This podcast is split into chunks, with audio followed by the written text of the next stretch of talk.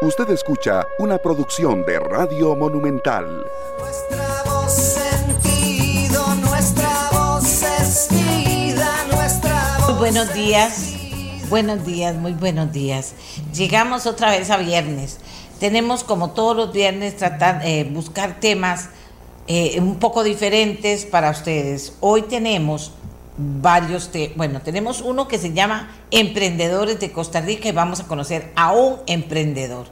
El emprendedor que tiene una idea muy buena, que logra implementarla muy bien, que vamos a ver, ¿qué puedo decir también de este tipo de emprendimientos? Que le da trabajo a mucha gente y que podría darle trabajo a más si crece. Bueno, vamos a conocer uno de ellos. Voy a comenzar con una sección todos los viernes, ojalá me permita el tiempo hacerlo, en que van a ser las voces de los diputados. Voy a, llamar a los diputados, hay muchos que llamé y me dijeron o que hoy no podían estar, como Franji Nicolás, como el doctor Walter Muñoz, pero voy a estarlos llamando para que tengan exactamente, tenemos una hora, eh, 8 por día, 8 por 3, 24, podrían tener hasta 5 minutos dividido en dos partes si, hacen bien eh, el ejercicio para que nos cuenten qué pasó en la Asamblea Legislativa. Y voy a tenerlos todo el tiempo. Si alguien me dice, ¿por qué llama siempre al mismo? Porque son los que contestan. ¿Por qué no llame a otro? Porque siempre tienen problemas y no pueden. Eh, bueno, hay unas personas que sí, Eric. Eric Rodríguez tenía eh, una cuestión médica, el eh, don Walter también tiene una cuestión médica. Eh, eh, Franji Nicolás está de gira y va camino a la provincia adentro de Punta Arenas, pero, pero sí tengo un grupo para hoy y ya el otro viernes tengo otro, ahí los he ido dividiendo. Hay gente que está preguntando quiénes van hoy. No sé si decirles o no, pero les puedo decir. Ivonne Acuña, Carlos Ricardo Benavides, Jonathan Prendas, José María Villalta, Soy la Rosa Bolio, Erwin Macís, eh, vamos a ver, Ivonne Acuña, ya la dije. Y voy a estar siempre tratando de poner hombres y mujeres. El que aprovecha el tiempo, bienvenido sea, ya se los dije. La que se pone muchos moños o el que se pone muchos moños no viene, porque, porque lo que quiero es que la gente los oiga y que nos digan qué pasó en la asamblea esta, esta semana. Díganlo ustedes, diputados. Tienen dos crónicas de dos minutos cada uno para que nos diga qué pasó desde su punto de vista con su punto muy clarito para que lo entiendan y nadie hacerme comerciales de los partidos políticos, porque entonces no los vuelvo a invitar, ¿de acuerdo? Bueno, con eso vamos a ir hoy.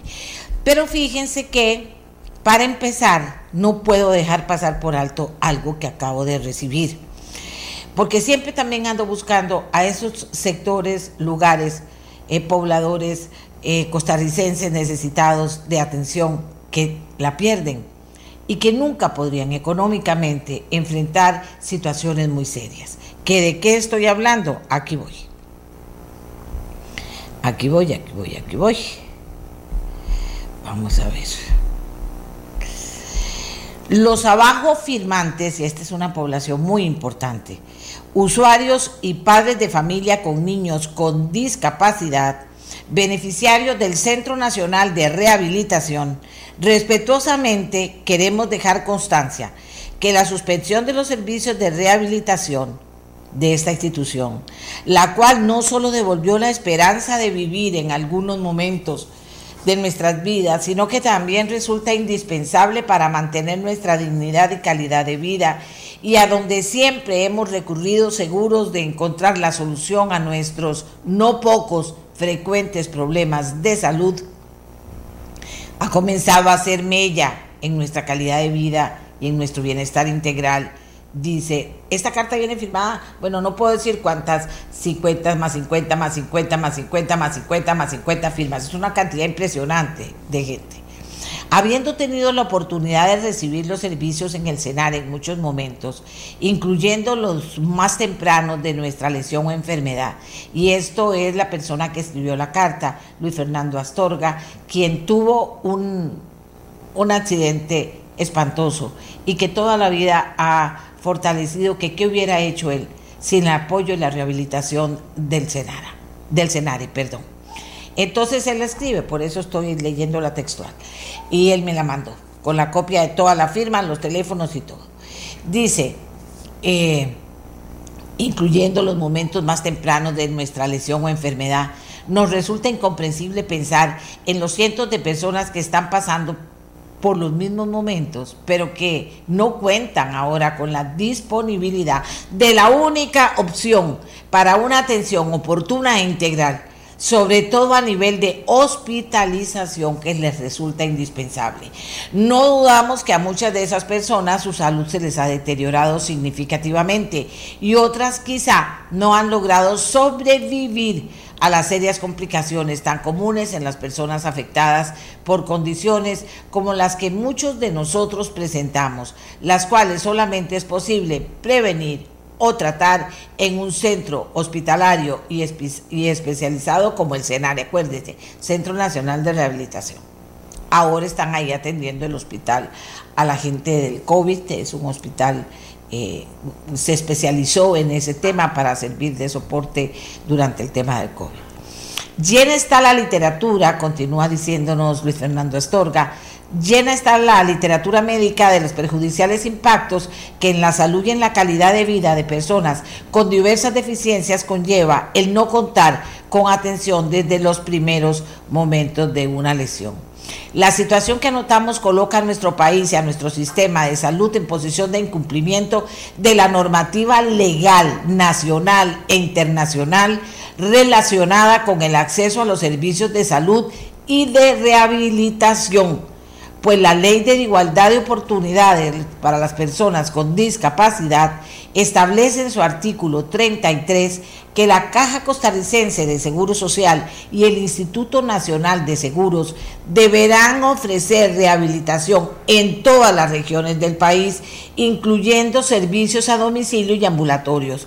Estos deberán ser de igual calidad, con recursos humanos y técnicos idóneos y servicios de apoyo necesarios para garantizar la atención óptima.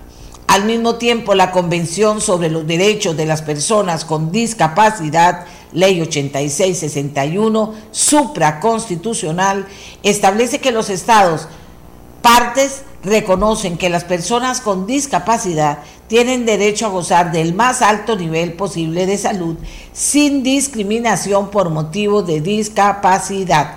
Los estados partes adoptarán las medidas pertinentes para asegurar el acceso de las personas con discapacidad a servicios de salud que tengan en cuenta las cuestiones de género, incluida la rehabilitación relacionada con la salud. Comprendemos, dice Luis Fernando Astorga en esta carta, que firman, ya les dije, cualquier cantidad, si él me está oyendo, espero que sí, me mande a decir cuántas personas firmaron y me lo manda con correos electrónicos, con teléfono, se lo agradezco, porque hoy leo la carta, la próxima semana pongo a esa gente a que diga las angustias que está pasando, porque no nos acordamos qué iba a pasar con ellos. Dice Luis Fernando, comprendemos la necesidad y urgencia que constituye la atención de personas con COVID, pero la, pero la espera y nuestra paciencia se agotan. Y exigimos de ustedes una pronta solución que nos permita seguir contando con los servicios de rehabilitación, pues además el número de personas para quienes resultan indispensables crece todos los días. Ante lo anotado, exigimos que la Caja Costarricense del Seguro Social encuentre a la mayor brevedad alguna alternativa que garantice los servicios de rehabilitación integrales a los miles de nuestros habitantes, de habitantes de nuestro país. Atentamente y vienen aquel montón de firmas. Ve, aprobamos leyes, firmamos convenciones, etcétera. Y en los momentos de los momentos, ¿quiénes quedan en esta indefensión? Usted sabe lo que cuesta cualquier rehabilitación Póngale que a usted le pasa algo en el hombro, que le pasó en el brazo, y tiene que ir a seis sesiones de rehabilitación. El 90% de las personas no tiene económicamente para eso. Ahora, si es más complicado el tema y si es permanente, ¿qué va a pasar con esta gente? ¿Quién pensó en ellos? Y uno dice, sí, el Estado costarricense porque tiene muchas leyes y tal cosa. No. Gracias Luis Fernando, de verdad muchas gracias por, por mandármelo, por tomarme en cuenta por tomarme en cuenta, porque si para estas cosas no podemos ayudar, pues ¿para qué podemos ayudar? Y tengo ahí las fechas, tengo, perdón, las, las, los nombres completos, los números de cédula, tengo los teléfonos y voy a, a, a ver que usted vea casos, tal vez los mueva. Miren, lo que hicimos con la gente de Guanacaste, quiero decirles, y de otras partes del país en tema turismo, ha tocado a este país que lo dejó, wow, eso está pasando. Sí, se está muriendo de hambre. Y los pusieron a innovar y ya innovaron. Y los pusieron a emprender y ya emprendieron. Y les dicen que esto y que lo otro. Y se está muriendo de hambre. Así se llama cuando uno dice, ¿qué hago? ¿Compro un tomate o compro tres papas para el arroz, para comer? Bueno, viera cómo le ha golpeado. Bueno, voy a hablar con algunas de estas personas la próxima semana para que usted sepa de qué la cara humana de esta carta. Esto es muy grave. Y no me salgan con el cuento de es que la pandemia no nos dio chance, porque les voy a decir una cosa, la pandemia lleva un año, señores. La pandemia ya lleva un año. Y hay que pensar en todos, ¿verdad? No salgan con el cuento de la pandemia, ¿por qué no se ha habilitado un lugar en que esta gente tenga rehabilitación? Además, supongo que toda la gente que trabajaba en rehabilitación ya no está trabajando porque es otra atención la que se brinda. ¿Y dónde está esa gente? ¿Qué está haciendo esa gente? ¿Por qué no se le da? Y vean que esa obligación en todo el país, no los pongan ahora a andar desde, desde la zona sur aquí. Bueno, gracias a Luis Fernando, si él me puede dar a través del teléfono o del mismo correo en que me mandó la información cuántas personas están firmando, solo para decirles. Y todos son directamente afectados. Con esto empiezo el programa, porque no tengo corazón ni mente para pensar en otra cosa en este momento, más que cumplir con esta población, que uno diría, claro, cierran ahí y abren otro lado. Está bien que el primer mes no por la pandemia, pero ya la pandemia pasó hace un año al paso de, que, de cosas que no se han hecho en, un año, uno dice, Dios mío, este país cuándo va a salir adelante. y tenemos, vea, todo el mundo está hablando cosas bonitas de Costa Rica, en el planeta estoy diciendo. Y presentan, y ahora hay un volcán que es el, San Carlos, el Arenal, una cosa lindísima, entre los mejores del mundo. Y ¿Qué va a pasar si Esperamos que Dios nos ayude a salir de esta. Y la gente comienza a querer venir a Costa Rica y viene a turistear, no nosotros, gente en que estoy hablando de turismo, de todos los niveles.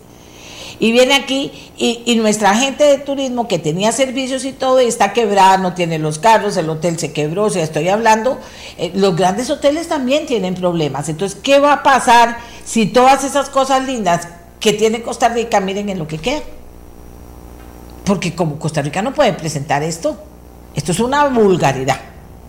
Bueno, así que Astorga, hágame el favor, Luis Fernando, aparte de mandarle un abrazo a la distancia, hágame el favor de mandarme esa información de cuántos están firmando y cuántos más podrían firmar, pero por lo menos de los que están firmando. Voy a revisar rápidamente el correo a ver si logró enviármelo ya. Vamos a ver. No, no está aquí. Ok, entonces hagamos la primera pausa y venimos estrenando esta sección. Diputados, ellos van a hablar dos minutos y dos minutos, cada uno respetando a los otros. No me van a hacer eh, eh, eh, ay, es que el partido tal y el partido cual. No, señores, yo los presento de cada partido, cada uno habla. ¿Qué pasó esta semana? Que cada uno de ellos, desde su perspectiva, pueda contarle a Costa Rica en la Asamblea Legislativa. No fue una semana cualquiera, fue dura y apuntó ciertas cosas y escuchamos otras que nos asustan. Y hay eh, una urgencia, esa urgencia que dice escribir muy bien, pero con excelente letra. Y eso de correr y las nociones de cosas importantes a veces nos preocupan. Hagamos la pausa, Costa Rica. Espero que esta gente, que además debo decir, que no lo dije, lo debo decir, esta carta que leí la tiene la Gerencia General de la Caja, la Gerencia Médica, la defensora de los habitantes, la reportera especial sobre discapacidad de Naciones Unidas, el Consejo Nacional de Personas de Discapacidad, Dirección General de la CENARE, Colegio de Médicos y Cirujanos, Asociación Costarricense de Médicos Fisiatras, Médicos Residentes de, de Fisiatría de la Universidad de Costa Rica. Me encanta porque Luis Fernando Astorga es una persona de una puntualidad que van a ver ustedes todo lo que puede ir ayudando también para poder exponer esta realidad. Pero señores, que no tengamos que esperar otro año para resolver este tema. Este tema está ahí. ¿Sí o no? Y en el EDU debe estar ese tema, para ver cuántos son, dónde están, cómo hacemos. Y hay mucha gente que dice, no, bueno, pero los que estaban en eso, que ya no están, ¿dónde están? O sea, creo que esto se podría responder rápido. Hacemos la pausa Costa Rica y venimos con las voces de los diputados esta mañana. ¿De acuerdo? Gracias por acompañarnos. Hay mucho que hacer Costa Rica y tenemos que ayudarnos todos, porque si no nos ayudamos todos esto no funciona. Ya volvemos.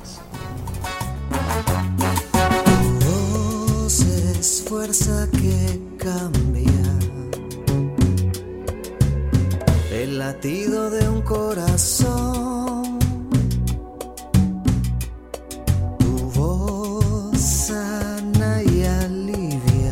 Amigos y amigas, esta no ha sido una semana fácil, supongo, para los diputados. Venían llegando de una semana en la que por lo que uno no entiende todavía, tuvieron que quedarse en la, eh, tuvieron que suspender el trabajo en la Asamblea Legislativa y no se fueron a hacerlo a la casa en teletrabajo, como todos los que estamos en esto, ¿verdad? Sacando adelante al país. Pero en fin, está el tema de la UPAD, está la carta que manda no solo los empresarios, sino los empresarios unidos con los con los cooperativistas, unidos con los sindicalistas, unidos con los solidaristas y firman una carta muy concreta pidiendo una pausa de un mes. ¿De qué estamos hablando? Fondo Monetario Internacional y proyectos. No sé si el presidente tuvo tiempo de leerlo, pero ya de inmediato dice que, eh, que acceder a la petición de la UCAEP y los sindicatos significaría que no habrá acuerdo con el fondo. Ya comienzan, ya comienzan, ahí vienen las brujas. El país entraría en crisis y se frenaría el desarrollo. También, por otra parte, en el caso UPAT, el presidente dice, el presidente asegura que no asistirá al plenario legislativo después que 40 diputados de oposición lo citaran en ese recinto y suspendieran todas las labores el próximo 10 de, de febrero para su comparecencia ante la comisión especial que investiga el caso de la UPAT. Y dice, siempre las ocurrencias, que si hace falta espacio, iría hasta el Estadio Nacional, porque él no puede violar la constitución política. Y resulta que los constitucionalistas dicen que para nada viola la constitución eh, en el, eh, dentro de este contexto en que le están eh, citando los diputados de la comisión especial que investigó este tema. Eso solo dos de los temas estoy hablando, pero hay una serie de temas importantes y entonces ellos mismos nos lo van a contar. Dos minutos ahora y dos al final. Depende de lo que lo, de que lo cumplan, dos minutos. Pero aparte de eso, recuerden, nada de partidos políticos, no me interesan, la, no es esto cuña política, es rendición de cuentas de los diputados desde la visión de ellos, porque a veces la gente podría decir no están haciendo nada, porque están haciendo esto y lo otro. Ok, vamos rápidamente con los dos minutos de Erwin Macís, diputado del partido Unidad Social Cristiana. Muy buenos días. Erwin, gracias por responder a nuestra invitación. Dos minutos. Buenos días, buenos días, doña Amelia, y a todos los, compañeros y desde luego a todos los que nos escuchan en, este programa. Pues sí, efectivamente ha sido una semana más corta, pero también eh, efectiva en algunas cosas importantes. Ciertamente hubo contundencia por parte de la Asamblea Legislativa al establecer la necesidad de que el presidente se personara en la Asamblea eh, y que rindiera cuentas relacionadas con el caso de Lopat. Yo espero que, que, eso, digamos que podría ser una especie de capricho de no venir, eh, sea superado rápidamente y que venga a rendirle cuentas a, no a los diputados, sino a todos los, los costarricenses. Es un paso importante y, y hay que seguir consolidando democracia. Lo otro importante que se vio eh, esta semana, se concluyeron las mociones de empleo público. Eh, es decir, el primer día de emociones de empleo público. Hay que indicar también con mucha contundencia que el texto aún está en construcción. Posiblemente la próxima semana se empiezan a, ver el segundo día de emociones y después tendrá reiteración en plenario de las cosas que no se aprueben. A mí me da mucho gusto que hayan aprobado una moción que yo presenté eh, que tiene que ver con el procedimiento eh, de despido para que sea equitativo y parejo para todas las instituciones de gobierno y no que cada una tenga un sistema distinto, porque eso crea eh, inseguridad jurídica. hemos hablado también sobre la propuesta del Fondo Monetario Internacional, ahí hay ciertamente mucho que revisar. Yo en lo personal estoy digamos, un poco conforme realmente, porque me parece que no se abordaron algunas cosas que sí generan recursos y que permitirían al país salir más rápido, eh, no por la vía de los impuestos, no por la vía del exceso en préstamos, eh, sí por la vía de la producción, pero eh, no, no viene ahí. Yo particularmente, por ejemplo, me he opuesto de que se venda la cartera de CONAPE, parece que es un gran error que el país no invierta en educación o que se pierda la posibilidad de seguir invirtiendo en educación eh, y que en el tema de CONAPE, por supuesto, que es la alternativa para que se generen eh, oportunidades para muchos jóvenes de todo, de todo el país que solo a través de CONAPE podrían estudiar. Em, ahí más Dos bien habría que... Don Erwin, seguimos, volvemos con usted, vamos con nuestro siguiente invitado. Eh, tenemos a doña Silvia Hernández del Partido Liberación Nacional. Doña Silvia, a sus dos minutos, cuéntele a Costa Rica. Sí, muy buenos días, doña Amelia, y un saludo a todas las personas que hoy nos, nos acompañan, nos siguen. Eh, vamos a ver, doña Amelia, yo sí quiero en estos dos primeros minutos hacer referencia casualmente a la moción de la UPAT. Eh, y quiero hacer referencia a esto porque me parece que es un espacio para que Costa Rica tenga mayores insumos. Desde marzo del año anterior, la comisión investigadora aprobó una metodología en donde ya estaba citado el señor presidente de la República, claramente porque es firmante del decreto, desde marzo. Y posteriormente se pone en diciembre una moción para darle fecha a la audiencia del señor presidente de la República, definiendo así el 10 de febrero. Eso estamos hablando en diciembre. Así yo quiero señalarle a todas las personas que lo que se está haciendo es reservando el espacio del plenario, no haciendo una interpelación en el plenario. De hecho, cuando se lee el primer acuerdo de esa moción señala cancelar el día miércoles la sesión del plenario legislativo y las sesiones de cualquier otro órgano, excepto de la comisión especial investigadora creada con el expediente en el caso de la UPAD. O sea, no hay ni siquiera una sesión de plenario. Esto es muy importante y yo lo señalo porque yo creo que el presidente y todo su equipo de alguna forma tiene que bajarle el tono a este tema. Estamos en medio de las secuelas de la pandemia, estamos en medio del tema de desempleo, estamos en medio de una discusión muy fuerte del retorno a clases en educación y eh, a lo que me quisiera referir en el segundo tema. Y el presidente lo vamos a tratar con toda la cortesía que se merece, desde luego, con las reglas de una comisión. Aquí no se trata de una interpelación del plenario legislativo, es una interpelación en el plenario señalada por 40 diputados y diputadas que tuvieron la intención de que ese fuera el espacio físico por comodidad y por los mismos temas de la pandemia. Eso yo quisiera dejarlo muy claro, doña Amelia, sumado al tema de educación en donde hemos, después de la audiencia de la ministra, caminado en el ofrecimiento de declarar o hacer una declaratoria de emergencia nacional. Hemos preparado un insumo, nos hemos puesto en contacto con la ministra para llevar eso a la mesa que ella ofreció y desde en mi despacho lo hemos trabajado muy fuerte para poder abrazar muchas de las preocupaciones que hay sobre este tema ahora que estamos regresando. Gracias, eh, doña Silvia. Eh, tenemos también a José María Villalta. Buenos días, José María. Esta semana en la Asamblea Legislativa, ¿cómo la percibe usted? Buenos días, doña Amelia. Un gusto saludarla. Un saludo igualmente para todos los compañeros y compañera diputada y para todas las personas que, siguen la, esta transmisión. Saludar especialmente a Carlos Ricardo, que no había tenido la oportunidad de eh, felicitarle por, por el nacimiento de su hija, Así que muchas felicidades, no hay mayor alegría en la vida y adelante. Em, eh, bueno, yo creo que es una semana que quedó cortada por la suspensión de, sesiones en el plenario, pero claramente está marcada por la decisión tomada el miércoles pasado de interpelar, recibir al, presidente de la República en la comisión de la UPAT, eh, utilizando como recinto el plenario legislativo. A mí me parece que las declaraciones de ayer del, señor presidente eh, son preocupantes, me parece que, está llevando el asunto a un nivel al que no debería llevarse.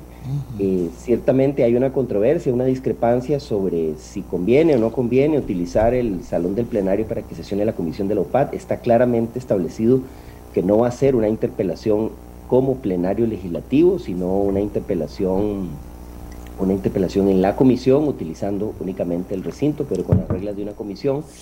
Sin embargo, me parece que hay vías constitucionales para resolver el diferendo. Digamos, eventualmente el presidente podría plantear, por ejemplo, un conflicto, conflicto constitucional, un conflicto eh, de, poderes ante la sala constitucional para aclarar el, o dirimir la controversia, eh, sin llevarlo al punto de, decir que no va a asistir a la comparecencia o, provocar, digamos, hacer comparaciones desafortunadas con lo que ha ocurrido en otros países. Eh, me parece que eso refleja probablemente un temor más al fondo del caso, al fondo de la comparecencia, que a, que a las preocupaciones explicitadas.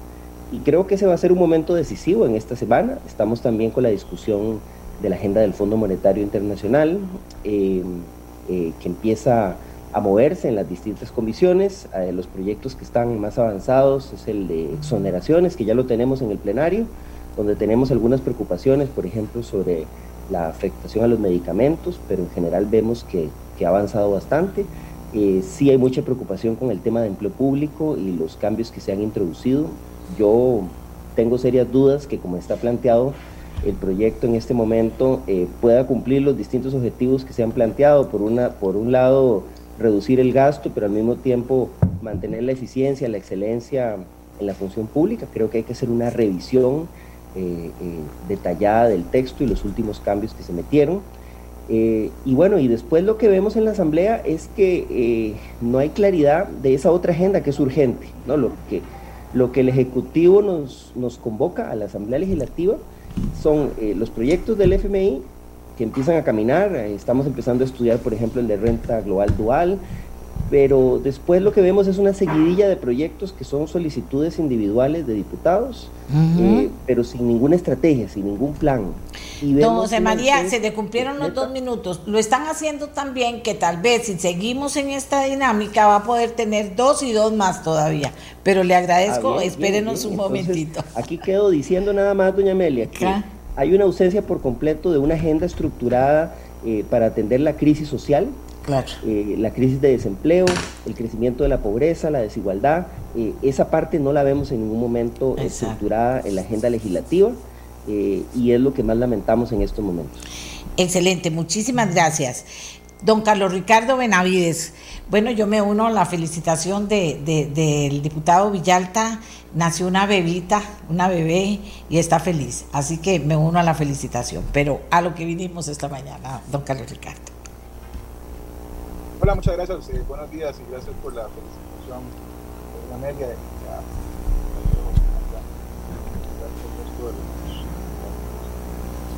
A mí realmente esta semana me parece una semana que ha sido muy poco productiva, una semana para el de alguna forma. De, cuatro días de sesión, sesionamos dos y medio, eh, o menos, porque la verdad es que la sesión del miércoles eh, realmente solo trató temas de control político y muy poco otros temas. Y la sesión de ayer fue interrumpida porque se rompió el quórum. Lunes y martes no trabajamos porque sencillamente no eh, se quiso trabajar. Eh, lo digo así, francamente a mí no me gustó que suspendiéramos una semana porque uno de nosotros se contagió de COVID.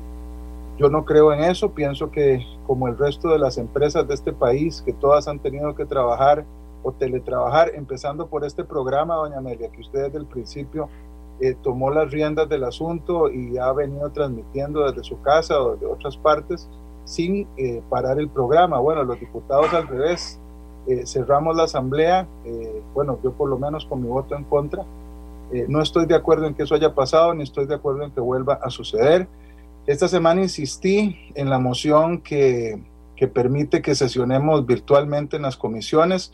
Costó muchísimo, hubo que ir incluso a revisar la moción porque se perdió otra vez, eh, había una gran renuencia, mire, ni siquiera estoy hablando de trabajar en el plenario, había una gran renuencia a trabajar en las comisiones virtualmente.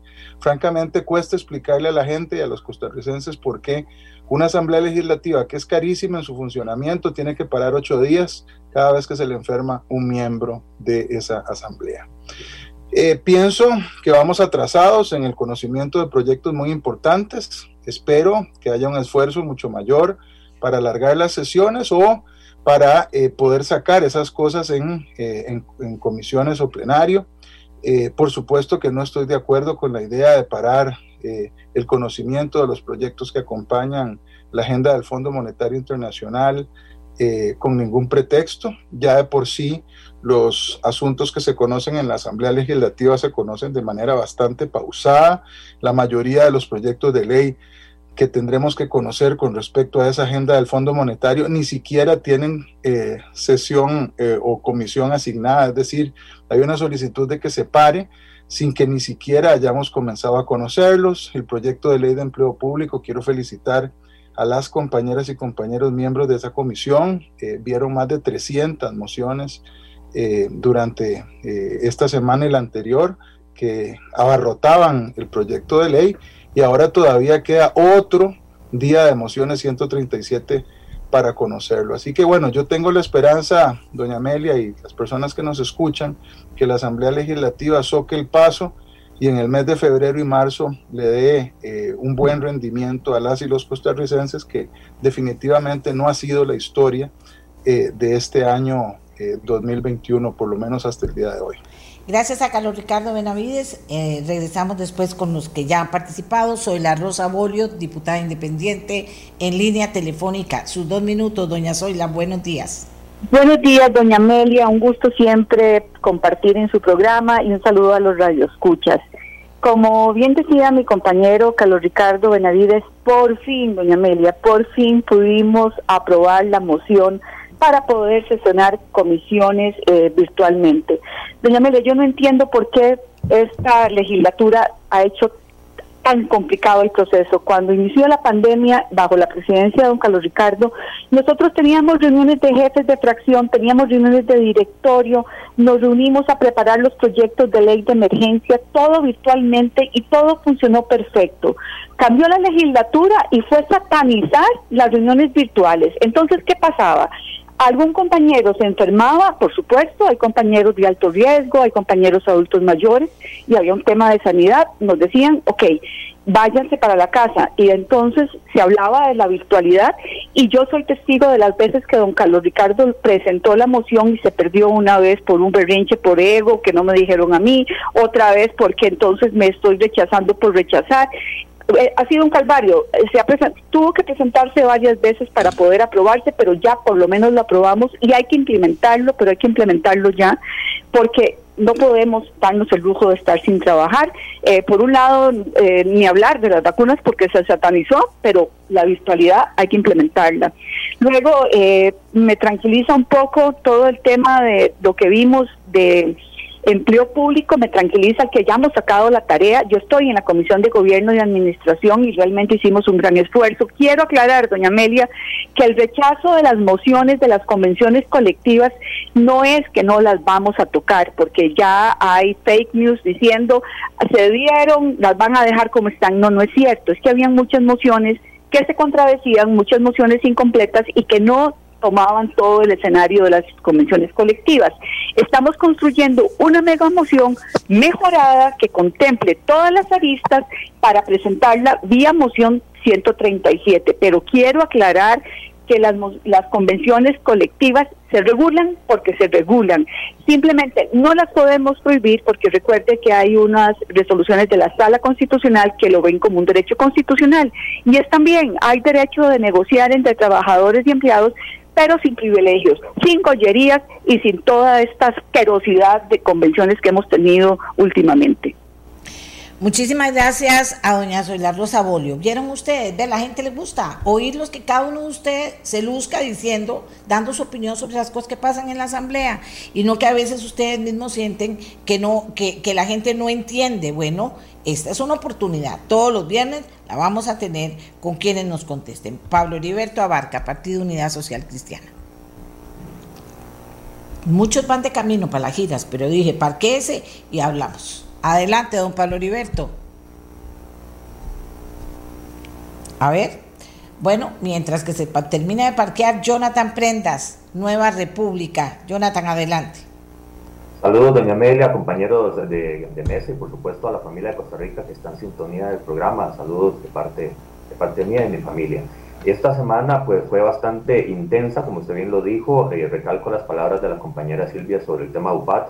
La comisión fue vehemente en decir que lo que ocupamos es el eh, recinto más grande, amplio y cómodo para recibir al presidente de la República. Y ese recinto es el del... Eh, el que tiene el nombre del plenario, pero no es exclusivamente solo para sesiones de los 38, 57 diputados. Lo vamos a usar como comisión y cada uno que pueda llegar y quiera llegar puede hacerlo con total tranquilidad según las recomendaciones del Ministerio de Salud y por supuesto para recibir como se debe al presidente. Así que eh, lo que él está haciendo de decir que no va a ir ahí por temas constitucionales, no solo como usted bien lo dice, los constitucionalistas dicen que no tiene sentido, sino que es muestra de un populismo pues eh, marca PAC que no tiene eh, razón de ser. Nosotros vamos a seguir adelante y el miércoles lo vamos a esperar para que dé explicaciones sobre el caso de espionaje más grande contra todos los costarricenses, porque sí se eh, accesaron bases de datos con información confidencial, personalísima de los costarricenses, y eso tiene que darse explicación. Otro tema importante, doña Amelia,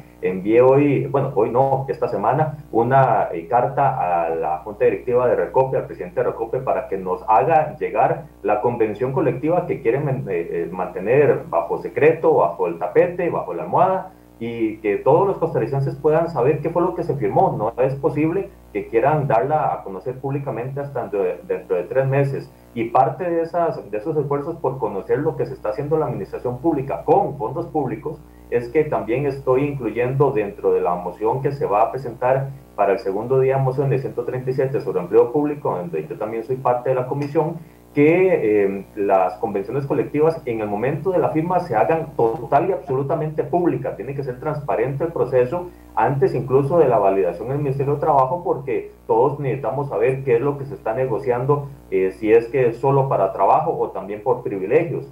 Otro detalle, doña Amelia, también estoy eh, insistiendo al Ministerio de Seguridad Pública sobre el tema del presupuesto eh, de la Policía de Migración, porque eh, la Policía de Migración está haciendo labores hasta de conserje y eso no puede ser posible. Ellos necesitan hacer su trabajo. Tiempo, tiempo. Lo que la ley Ahorita volvemos con usted. Tiempo.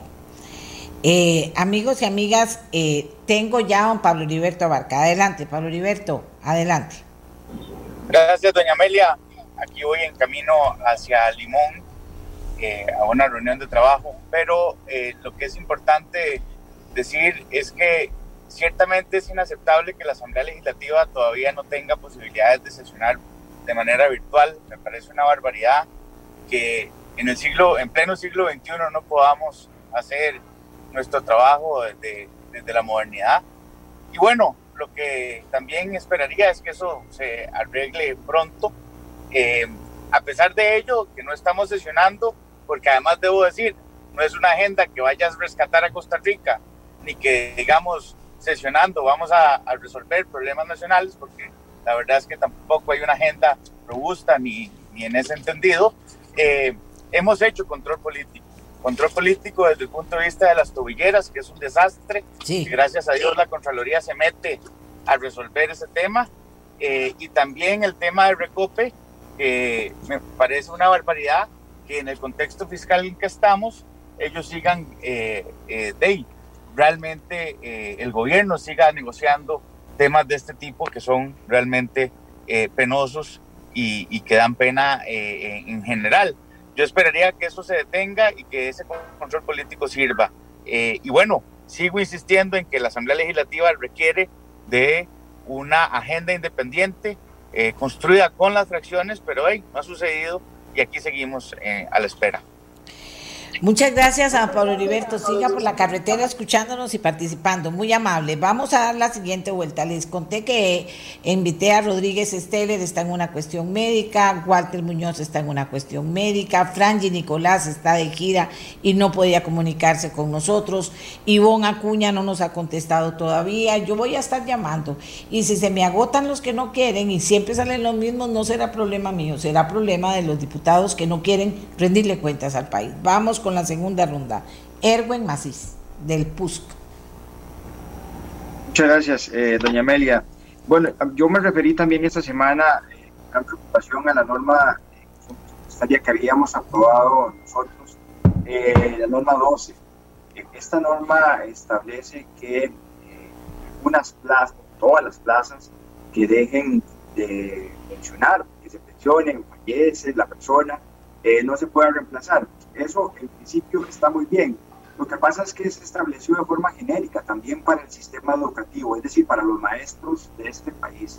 El año pasado eh, hubo un cese de 800 personas y para este año se proyectan 1.600. Quiere decir eh, que 1.600 maestros menos tendremos entonces en el sistema educativo.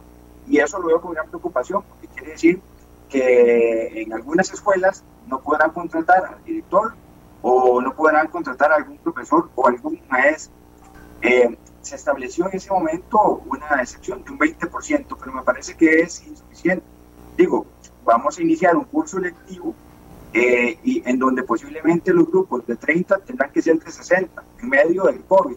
Me, me preocupó muchísimo eh, ese, ese punto y, y, lo toqué en plenario para intentar presentar una posibilidad de corrección, al menos en la parte de los maestros. Eh, la parte administrativa no me preocupa, creo que el país tiene que bajar el costo del Estado, pero esa parte sí me preocupa. También eh, me parece importante indicar que el Tribunal Supremo de Elecciones eh, pidió que se restituya el presupuesto que estaba destinado y hace una justificación técnica, digo, destinado a ellos, hace una justificación técnica de seguridad de la información de cara a las próximas elecciones me parece que también vale la pena revisar esa solicitud que hace el Tribunal Supremo de Elecciones. Y lo otro que ingresó es el texto sustitutivo de avales. Tengo también importantes eh, dudas sobre algunas, algunos planteamientos. Es un texto y es una ley que urge, le urge al país, le urge al sector de turismo, pero, eh, por ejemplo, me, me preocupa la rectoría, me preocupa que le dan competencias vía ley o tareas vía ley al BCIE. Eh, sí, fatal. Digo que creo que no tenemos competencias ahí. Fatal. Pero ese, ese texto sí, Lo dejo ahí para respetarlo. Qué dicha, se le venció el tiempo. Qué dicha, hay que revisar eso. Qué horror, qué horror. José María Villalta, Frente Amplio, con su participación. Adelante. Y, doña Amelia, efectivamente, el inicio del curso lectivo eh, es un tema de la mayor preocupación sobre el que hemos estado también realizando control político. La semana pasada recibimos a la señora ministra de Educación y, nos dejó una gran preocupación eh, la realidad que tenemos de 224 mil estudiantes que prácticamente no tuvieron posibilidad de conectarse a las clases virtuales durante todo el 2020 eh, la señora ministra reconoció eso y tenemos un problema porque realmente eh, por leyes que se aprobaron en el pasado, los servicios de Internet dejaron de concebirse como un servicio público, eh, sino que se conciben como un servicio comercial disponible al público y la institucionalidad que se creó no ha funcionado. Fonatel es un ente inoperante que tiene un, acumulado un montón de plata que no se ejecuta oportunamente y la verdad es que no puede haber derecho fundamental a la educación en los tiempos actuales si no, hay, si no se reconoce el derecho humano fundamental de conexión al Internet. Creemos y estamos trabajando en un proyecto de ley con el MISID en el sentido de que debe recuperarse el carácter del Internet como un servicio público y reconocerse como un derecho fundamental también apoyamos el proyecto de alfabetización digital que se está discutiendo en la Comisión de Asuntos Sociales para que el MEP tenga otras opciones de desarrollar eh, esa infraestructura tan urgente, pero debe abordarse el problema del acceso a Internet por las familias, por los hogares. Totalmente de acuerdo. Los costos, del Internet por... Eh, de, la descarga de datos no contemplan ni siquiera la posibilidad de conectarse a una plataforma como esta y entonces cómo hacen esas familias que no tienen internet en la casa.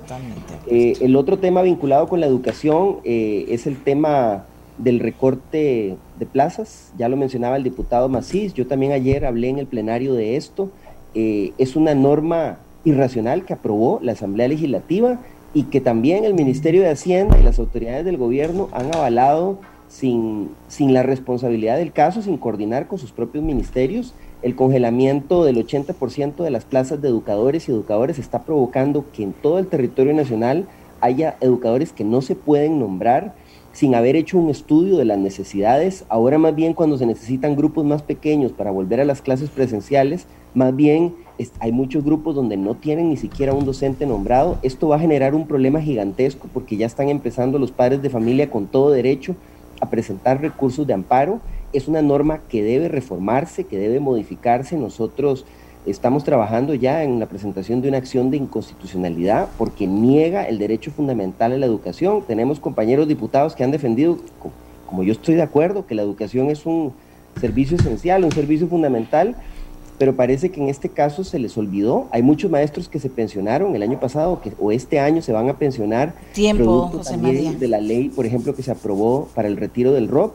Y todas esas plazas las quieren congelar y eliminar sin haber hecho estudio de las necesidades reales de nombramiento de docentes. Y es una gran irresponsabilidad que tenemos que corregir con urgencia. Gracias, don José María. Mucha pena con Ivonne Dice Ivonne, aquí he estado 40 minutos, ya me tengo que ir y a mí eso no lo manejo yo, aunque voy a tener que comenzar a manejarlo porque Jamín, yo dije, la invité, no está, dice que 40 minutos hubo una, no sé qué pasó, pero yo no tengo, yo no, no tengo nada que ver en esa parte del proceso, vamos a averiguar qué fue lo que pasó, debe haber habido un malentendido, pero ella no puede quedarse, digo, eh, le pedí que, que, por favor, pero ya tenía un compromiso y no puede estar con nosotros. Por, por supuesto, Ivonne, le pido todas las disculpas del caso. Ahora sí, vamos con doña Silvia Hernández. Adelante, doña Silvia. Gracias, doña Amelia. Adelante. Eh, eh, tantos temas pero yo voy a por lo menos tratar de ser muy... Fue introducida en este presupuesto y para los, unas plazas que quedan vacantes. Y a mí me llama poderosamente la atención, bueno, primero ya se está trabajando en una propuesta para eh, revisar ese tema. Eso tiene que venir convocado por el propio eh, Ministerio de Hacienda para que en un presupuesto extraordinario se dé una discusión. Pero a mí lo que me llama poderosamente la atención es que el mismo gobierno, hay diputados de gobierno que están muy preocupados y ellos presentaron en el marco del acuerdo con el Fondo Monetario Internacional un proyecto de ley para congelar las plazas vacantes ya no por un año como está ahora, sino por los próximos cuatro años. Eh, y bueno, viene del Ministerio de Hacienda. Si nos queremos referir a recortes de escritorio, eh, de si, esta, si este proyecto viene del Ministerio de Hacienda, claramente se supone que ahí está la técnica y la ciencia para este tema. Sin embargo, aquí no hay eh, una asamblea intransigente y mucho menos frenando las clases. Yo estoy totalmente de acuerdo en ver esto con el diputado Villalta y con cualquier otro compañero que eh, genuinamente podamos resolver el tema de los docentes, si hay una afectación que no dudo se está dando y de cuántos son esos, esos, esas plazas y trabajarlo, lo digo abiertamente. Con el tema del Fondo Monetario, doña Amelia, aquí suceden dos cosas ciertas al mismo tiempo. Hay una realidad de lograr un acuerdo con el fondo. Eso es absolutamente necesario por un tema de ajuste fiscal y para eso es también necesario que se aprueben proyectos de ley que garanticen ese ajuste. Pero al mismo tiempo hay una verdad de que muchos de estos proyectos tienen temas que solucionarse y eso no se puede negar. Son dos verdades que caminan al mismo tiempo. ¿Y cómo se arreglan esos proyectos? Por ejemplo, con estos ruidos que tiene hoy renta global, solo por poner un ejemplo de que tiene eh, matices de renta mundial o cómo se maneja la las deudas que se heredan. Esa discusión y esa explicación a mí me parece que se resuelve de una sola forma. No es poniéndole pausa al debate. Por el contrario, es en el recinto de la Asamblea Legislativa donde corresponde que se lleven todos los actores a ser escuchados en donde se manifieste a través de las audiencias, de las consultas que van a tener estos proyectos, el camino para casualmente intentar conocer cualquiera de esos temas que tengan que resolverse para ir avanzando. Yo no creo que sea pausándolo, me parece que por el contrario es abriendo el tiempo para que se den las discusiones. Y finalmente... Eh, yo sí también coincido que, eh, doña Amelia, aquí duro dos segundos porque es muy importante con el tema de la audiencia de la UPAT. y respeto muchísimo, digamos, la recomendación de que se haga una consulta a la, a la sala constitucional como aquí se ha planteado. Yo creo que eso sería un error garrafal.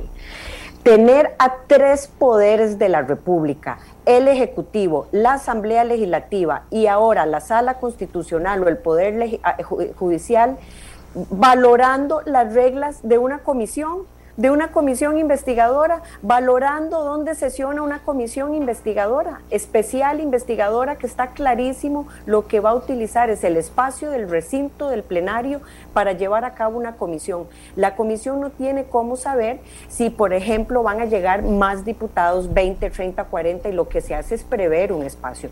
Yo creo que adicionalmente, si el presidente no va, lo digo con el mayor respeto y aquí culmino, va a generar más bien una crisis con constitucional sin precedentes desde 1949, porque esto podría abrir un espacio para que cualquier diputado solicite mandarlo a traer con la fuerza pública como manda el reglamento de la Asamblea Legislativa. Y eso, doña Amelia y Costa Rica, sería el acabose.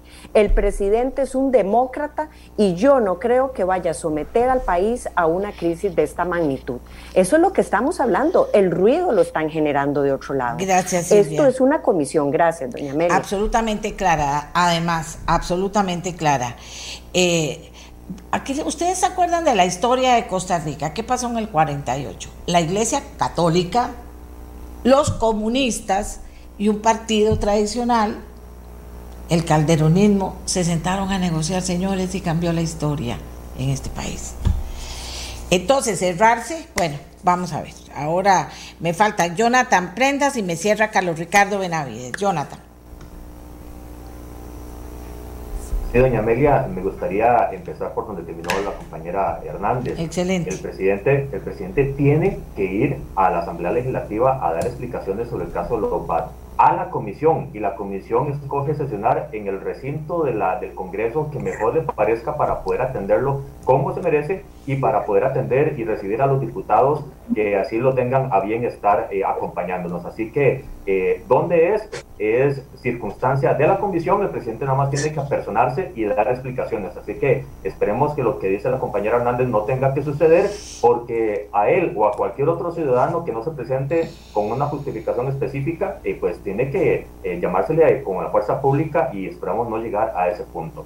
Siguiendo, eh, doña Amelia, con tres puntos muy concretos, esta semana suscribí junto con otros compañeros diputados de Costa Rica una declaración latinoamericana donde estuvieron eh, congresistas y ministros de Guatemala, El Salvador, Honduras, Costa Rica, Panamá, Colombia, Perú, Chile, Bolivia, Uruguay, Paraguay, Argentina, sobre eh, una declaración para repudiar y condenar los actos de persecución contra estudiantes cubanos que estaban capacitándose por vía Internet sobre derechos humanos y no solo fueron eh, cortados de la transmisión, de la parte de la formación académica que estaban haciendo, sino que fueron llevados presos. Eso, somos parte de esa, de esa declaración junto con compañeros de Costa Rica y otras latitudes latinoamericanas. También, pues, mientras que nosotros estamos tratando de sacar adelante Costa Rica con lo poco que nos da el gobierno en convocatoria de agenda eh, de extraordinarias, sale el presidente diciendo que le cierra la puerta a Alianza del Pacífico con lo que eso significa a nivel de importación y exportación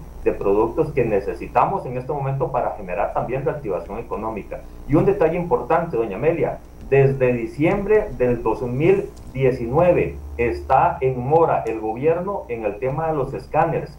Nosotros presentamos otro proyecto para forzar el, establecimiento de los escáneres en puertos, aeropuertos y fronteras ya fue dictaminado en la Comisión de Gobierno, es nada más de tramitarlo en el plenario, el gobierno no lo quiere convocar y por ejemplo ayer 500 kilos de cocaína en un puerto, me parece absolutamente desquiciante y desesperante eh, la forma en que el gobierno trata con tanta ligereza el tema de las fronteras a nivel de tráfico de drogas. Ellos dicen que están haciendo lo que pueden y eso es mentira porque no están haciendo nada para poner los escáneres. Son cosas que nos preocupan muchísimo a nivel de producción, a nivel de seguridad y por supuesto a nivel de constitucionalidad, con un presidente que una y mil veces ha dicho eh, mentiras para evadir llegar a dar explicaciones como tiene que ser.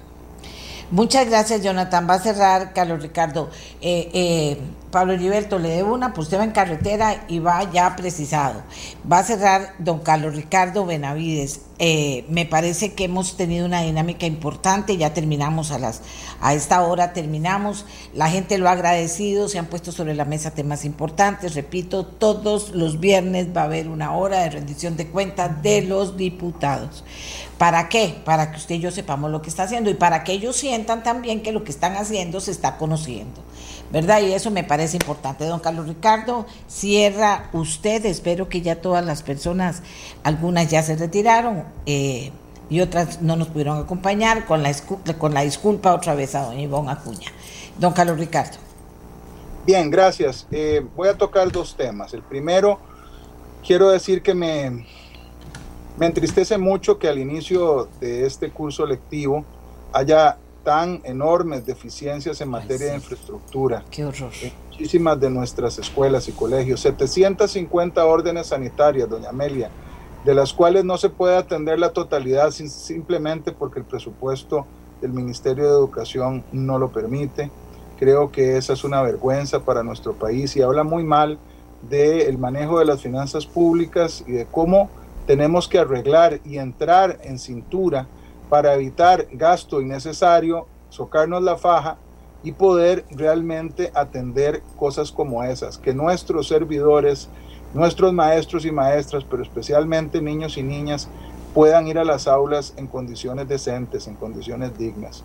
Quiero coincidir con el diputado José María Villalta, a mí también me tiene preocupado el tema de la aplicación de la norma 12 en relación con la contratación de eh, educadores en distintas partes del país. Ahí hay un problema que atender y no podemos volver a ver hacia otro lado. Tenemos que aclararnos con el Ministerio de Educación y con el de Hacienda y si los diputados y diputadas estamos conscientes de que se necesite, se necesite, si es que se necesita, una reforma o una aclaración de orden legal, estamos en la obligación de hacerlo de manera inmediata. Yo esperaría que la acción de inconstitucionalidad que ha eh, prometido don José María no, ni siquiera sea necesaria, porque en todo caso tardaría muchísimo en resolverse, tal vez un par de años cuando ya no sería eficaz. Y yo creo que nosotros, igual que reformamos el reglamento para tomar decisiones de manera rápida, eh, también debe serlo para corregir cuando haya que corregir algo. Y en este caso, por nuestros niños y niñas, pero especialmente para resolver un problema eh, que tiene ribetes de carácter salarial, y de justicia con respecto a las personas que deben de prestar los servicios, como en este caso los educadores, creo que tenemos que hacerlo y atender a eso de manera inmediata. Espero, doña Amelia, que esta próxima semana y el próximo mes, tanto febrero como marzo, repito, sean realmente productivos en la Asamblea Legislativa y cada viernes que tengamos la oportunidad de venir aquí podamos dar mejores noticias y mejores resultados que los de esta semana que ha sido incompleta. Eh, muy bien, mire, ganó tiempo, ganamos tiempo, son las 8 en punto. Eh, ya casi todos se han retirado, yo les agradezco mucho, que a la gente le encantó. Qué dicha que lo sigamos haciendo, dos minutos cada uno. Eh, si alguno de los que quedan ahí todavía cree, porque todavía nos queda un minuto, que tiene algo fundamental que decir que no se haya dicho esta semana, le doy la palabra, pero de inmediato. A ver. Qué dicha eso me gusta. Eh, bueno, pusimos sobre la mesa temas importantes, hablaron de cosas muy importantes, dijeron cosas muy importantes. Y entonces ustedes también saben lo que está pasando en la Asamblea Legislativa. Y yo decía esto de, de cuando se reunió la Iglesia Católica con los comunistas, wow, y se reunió y con un partido que en ese entonces era calderonismo, eh, pasaron cosas. Y quiero rescatar una cosa que pasó. Cuando entrevisté ayer al, al señor Jenkins de la empresa privada, a Lenin de, de, la Rerum Novarum, sindicalismo, a la señora de la Federación de, em, bueno, de un grupo importante de las cooperativas, eh, también a estos territorios, construyendo territorios seguros. Yo quiero rescatar algo de lo que, de lo que pasó ahí y de lo que ellos dijeron. Y creo que quien lo dijo más claro fue don Álvaro Jenkins. Dijo una cosa. Cuando nos reunimos diferentes personas de diferentes formas de ver las cosas, de diferentes ideologías, de diferentes actividades. Nos reunimos en un diálogo, nos conocimos, profundizamos, eh, terminamos creando, construyendo eh, cosas en las que estábamos de acuerdo todos relacionados con los grandes problemas que vive Costa Rica y el aporte que queríamos hacer. Conseguimos lograr aterrizar un aporte del grupo que estaba ahí, que no era cualquier grupo, que no era cualquier grupo, que era un grupo bien importante. Pero entonces lo que él dice, lo que él dice es, aprendimos, aprendimos y probamos, dice, aprendimos que el que así se lograron consensos no disensos. ¿Qué quiere decir esto? Logramos, logramos, dice él, eh, sentarnos a revisar y aterrizar cosas en las que estábamos de acuerdo sobre los grandes problemas. No nos comenzamos a agarrar. Usted es comunista, no me hable. Usted es empresario, no me hable. Usted es sindicalista, no me hable. Y no le pongo cuidado. Usted es cooperativista y está...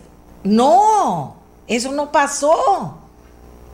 Y resulta que pasa todo esto y viene el fondo y todo, y ese fondo debe informarse mejor aquí, me parece. Porque después salen hablando y dicen, ¿en qué país está? No es que está sabiendo lo que pasa en Costa Rica. Yo no digo que, que, que o sea, que sepa lo que pasa para que después cuando habla no parezca que no sabe de qué está hablando o que está de acuerdo con el gobierno. Y eso, esas cosas no me gustan porque muestra desconocimiento de la realidad.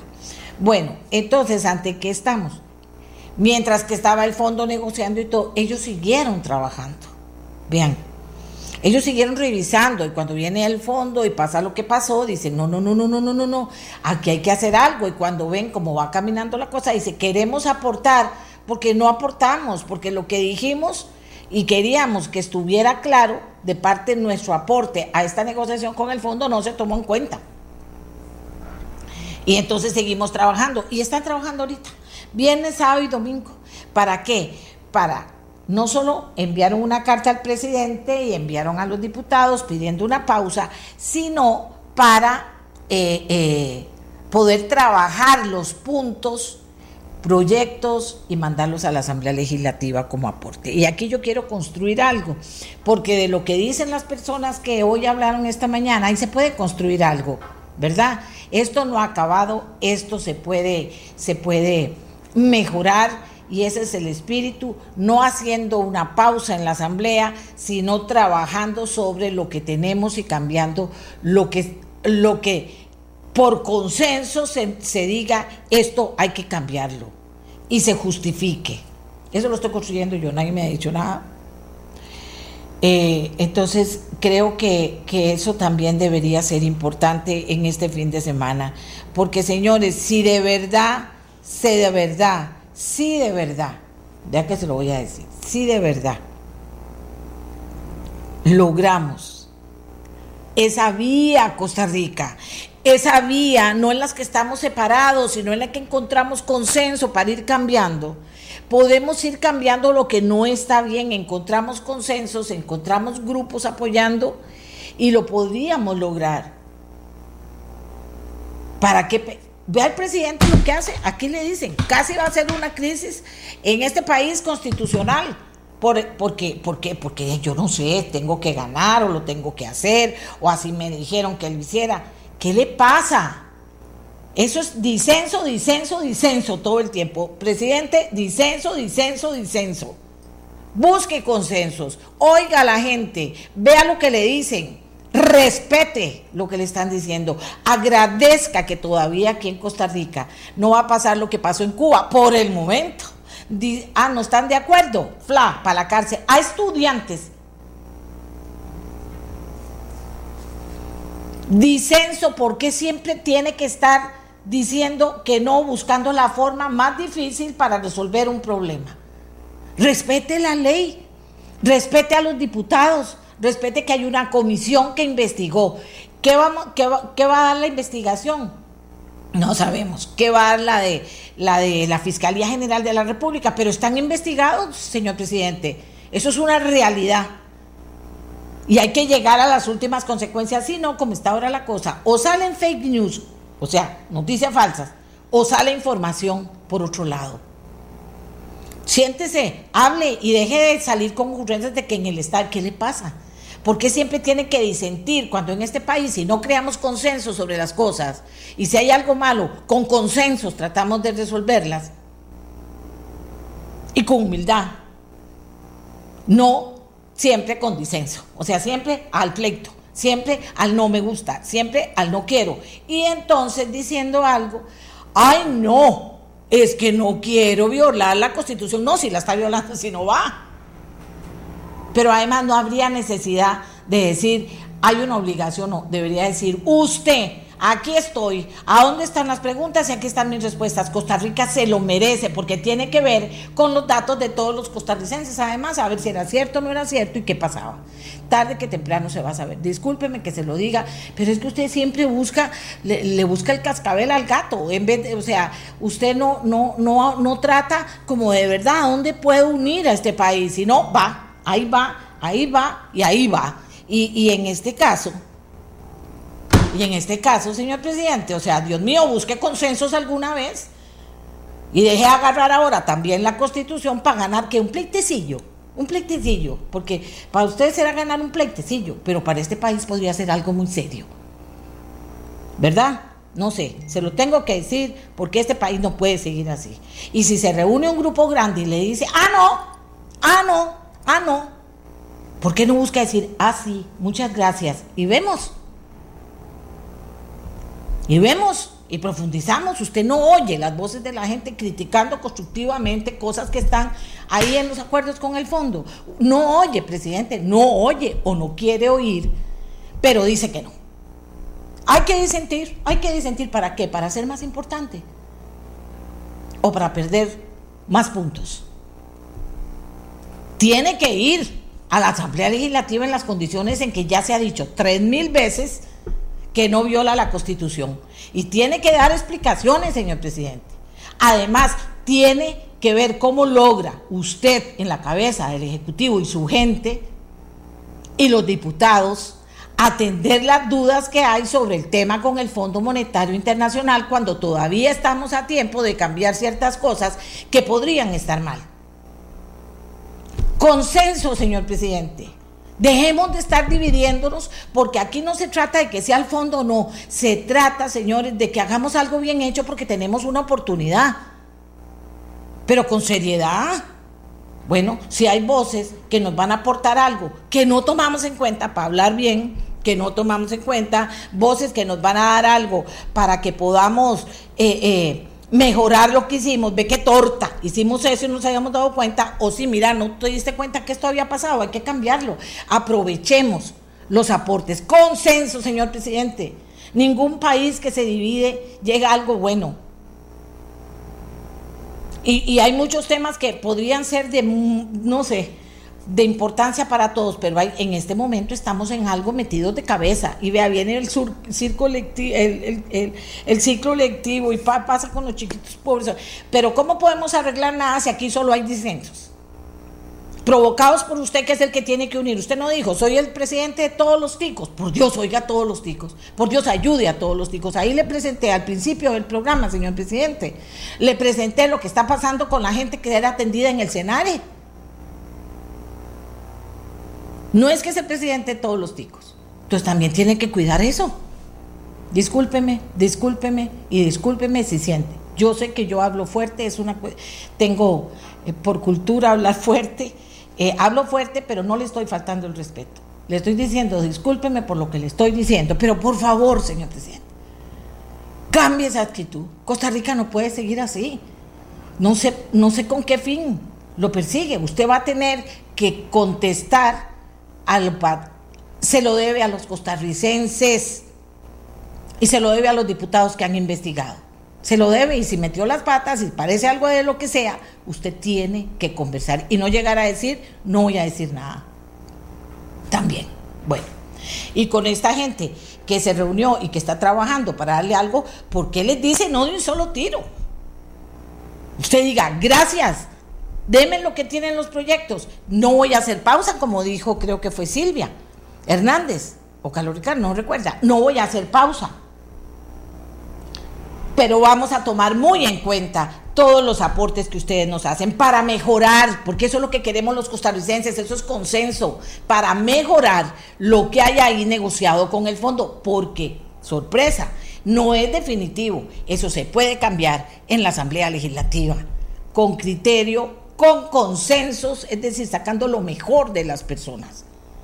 Porque para lograr consenso sobre los grandes temas, usted tiene que sacar lo mejor de las personas, del economista, de, cualquiera, del diputado, de, su gente que está tratando los temas económicos y, andan flojos en economía. Tiene que tratar de sacar lo mejor de todos, porque usted dijo que es el presidente de todos los costarricenses. Y cuando usted está en eso, diciendo, siento, siento, o sea, solo disenso, digo yo, entonces, ¿de quién es el presidente? ¿Cuándo lo vamos a tener? Tomando ese incluir para que al final eso se pueda analizar y pueda salir algo mejor de lo que está hecho porque se ha expresado la preocupación de que ahí hay cosas que no están bien y que hay que cambiar. Y trabajar con los diputados en ese sentido y buscar consensos. Igual que dijo este señor, descubrimos que en esa dinámica logramos consensos no salimos peleados, no es que, que el, el sindical, ¿qué quería? Que dijeran, ah, no, esos sindicalistas son tal por cual, y otro, ah, no, no, no, no, ese representante de la empresa privada es un tal por cual. No, porque así no funciona. Ni la sociedad, ni funciona el país, ni funciona su casa, ni la mía, ni ninguna. En un propleto. O en un disentir todo el tiempo. Discúlpeme, yo no sé si tenía que decirlo. Son esas cosas cuando yo digo, tengo que decírselo. Con todo respeto, presidente por favor, escúcheme, con todo respeto se lo digo. Pero por favor, ese rumbo tiene que cambiar y estamos en el momento crucial, crucial. Y no se trata de si al fondo o no sea al fondo. Vea que la vida nos pone frente, ah, mira, es que eso que está no está bien, a ver qué cambiarlo en la asamblea. Entonces crear el consenso en la asamblea y no negociar con un partido por abajo para que después ese consenso no, no, no, no, no se vea en una votación o en un arreglar constructivamente lo que no está funcionando ahí. Hago la pausa, Costa Rica, todos me disculpan, pero es la forma que tengo de hablar con el presidente, no tengo otra. Aquí se lo digo y lo razono. Ustedes, como siempre, tienen la última palabra, Costa Rica, y la opinión de ustedes para mí es muy importante. Hacemos la pausa y venimos con otro tema, tema de viernes, emprendedores de Costa Rica, emprendimientos de Costa Rica, conociendo a un señor emprendedor. ¿De acuerdo? Ya volvemos, Costa Rica, gracias por estar con nosotros. Bueno, señoras y señores, que estamos con este tema del fondo, que estamos con el tema de la UPAD, que estamos con el tema de Senare y la rehabilitación de nuestra población discapacitada que son temas importantes, que estamos preocupados por porque no hay reactivación económica, que estamos preocupados porque viene la campaña política y sí hay diputados que solo están pensando en ellos y en su proyecto y no están pensando en esos proyectos país que son importantes y, y que deberían serlo porque este país no camina dividido, camina unido. Ok. Eh, y, y, estar todas las partes siempre dispuestas a ceder. No es que si se hace como yo quiero y si no, no estoy. Así tampoco funciona. Bueno, pero en medio de toda esa realidad que vivimos, estamos emprendiendo, estamos peleando, estamos sosteniendo las empresas, estamos preocupadísimos por nuestros niños que van a colegios y escuelas públicas, que no tienen lo que necesitan y se volvió bla, bla, bla el gobierno. Siempre es bla, bla, bla los gobiernos con esas cosas. Bueno, estamos, estamos en eso, pero seguimos adelante. Y eso es muy importante. En pandemia, muchísimo emprendedor ha crecido, otro no pudo, otro llegó, invirtió, falló, no tuvo el apoyo que necesitaba, pero es una realidad. Por eso quiero hablar de emprendimientos. Bueno, el lunes tenemos un programazo, pero mientras tanto les digo, voy a hablar de emprendimientos, de emprendedores que nos cuenten la historia. Hoy voy a hablar con Carlos Blair. Es un hombre joven, no conozco mucho de él, conozco lo que hizo, pero él nos va a dar el detalle. Así que vamos a conocer a un emprendedor de Costa Rica, a, que, a ese que a pesar de todo no dice no se puede, me voy a agarrar con este, me voy a agarrar con el otro y voy a ver cómo me agarro con el de más arriba. No, el que dice cómo logro sacar una buena idea, hacerla una realidad y hacer cosas importantes para fortalecerla. Carlos, muy buenos días. Eh, buenos días, doña Amelia, ¿cómo está? Mucho gusto a usted y a todos los radioescuchas. ¿Quién es Carlos Blair? Cuénteme. Bueno, primero que todo, bueno, yo siempre es eh, a mucho orgullo un joven nicoyano, eh, siempre que recordarse de las, de las raíces y desde la zona rural a veces también los, los jóvenes que están en la zona rural creen que no pueden, primero que todo, llegar a la universidad y segundo, pues desarrollarse como profesional y lograr emprendimientos. Entonces, soy nicoyano, eh, soy ingeniero agrónomo graduado de la Universidad ERC en el 2007 eh, y bueno, en carrera profesional eh, estuve trabajando cinco años como docente de Lina, donde aprendí mucho también el tema de, transferencia, de capacitación y desde el 2010 eh, inició un emprendimiento y ya más en forma, a partir del 2015 iniciamos una idea de, de producción de aceites pensando en biodiesel y, y, los proyectos son de reingeniería continua. Y en esa reingeniería continua, pues hoy tenemos una variedad de productos enfocados en el tema de alimentación wellness, cosmética natural y suplementos naturales. Bueno, pero vamos a ver, despacito, despacito. Usted estudió, usted eh, eh, se, se, preparó y llegó un momento en que, ¿qué pasó? Introduzcamos la pandemia aquí, ¿qué pasó? Llegó un momento en que, ¿qué pasó? Y con ese conocimiento que usted tenía, con esa idea que usted tenía, por verdad también que nos explique la idea, pero ¿qué pasó? ¿Qué pasó cuando llegaron los problemas o cuando se quedó sin trabajo? No sé, se lo estoy preguntando porque no sé. Eh, ¿Qué pasó? Bueno, digamos, yo siempre, siempre desde, desde que estuve en el colegio, luego ingresé a la universidad, siempre tenía esa chispa, digo, bueno, algún día eh, tendré mi negocio, eh, pero bueno, como muchos de los jóvenes que, que tenemos esa idea, pues la falta de capital, la falta de, del apoyo ese financiero, eh, no pude iniciar desde el inicio, entonces yo en el 2008, como le digo, entré en un proceso de, de trabajar en el, de buscarme un trabajo. Primero trabajé en una empresa agrícola en la zona norte y luego ya trabajé en el INA, pero siempre enfocado en que en algún día yo monto mi negocio. Ese era como, el, como, como la meta. eh, y combiné un poco el tema también de, de, de trabajar invirtiendo mi fin de semana en, en buscar opciones productivas eh, que, se, que se amoldaran a la, a la idea que estaba buscando de negocio. ¿Y qué pasó? Bueno, yo digo que te, tengo, digamos, en, en, ese proceso porque muchos tenemos de el trabajo porque necesitamos el, el medio económico para sobrevivir eh, y paralelamente llevar una idea de negocio. ¿ah? Entonces, en el 2012 más o menos me vi en una situación que a veces digo yo, bueno, eh, eh, como yo tenía la meta de, de, de, montar mi propio negocio, en el 2012, bueno, decidí tirarme al agua, como dicen, y, y, ya convertirme, digamos, al 100% como emprendedor y tener un proyecto. En ese entonces, eh, la idea era eh, producir un aceite para hacer biodiesel, esa era como la idea, el, del, del 2012 al 2015 teníamos esa idea, entonces eh, yo fui a, seminarios a, a, Colombia y otros países y traje una semilla de higuerilla y luego de camino me encontré otra semilla que se llama Sacha Inchi y que es un tema de, de producción de aceite. ¿eh? Entonces empecé a hacer como pruebas de validación eh, agronómicas sobre esas especies. Eh, paralelamente también estábamos haciendo el mismo trabajo con, con, otro colega en, Guatemala, en Nicaragua también. Y bueno, ya vimos de que sí estábamos con un proceso agronómico, producíamos semilla, pero ahora sí, la semilla no tiene un valor comercial, el, el valor comercial está en el aceite. Entonces imagínense que en ese momento, eh, digo yo, bueno, ahora viene la parte de comprar equipos, traer equipos para poder eh, eh, iniciar el proceso de extracción del aceite. Y ahí es donde eh, de, yo, no, yo no tenía los recursos para poder hacer eso. Eh, entonces, en el 2014 conozco un señor que hoy inició conmigo, el señor Hugo Leroy, y le, le, les puse la idea de, de empezar a, eh, de que se asociara a la compañía, que me apoyara un poco con el tema de, de traer equipos, comprar equipos. Y bueno, totalmente, eh, de, él, él, él, me apoyó y empezamos ese proceso del 2000, finales del 2014 hasta el 2016, 2017.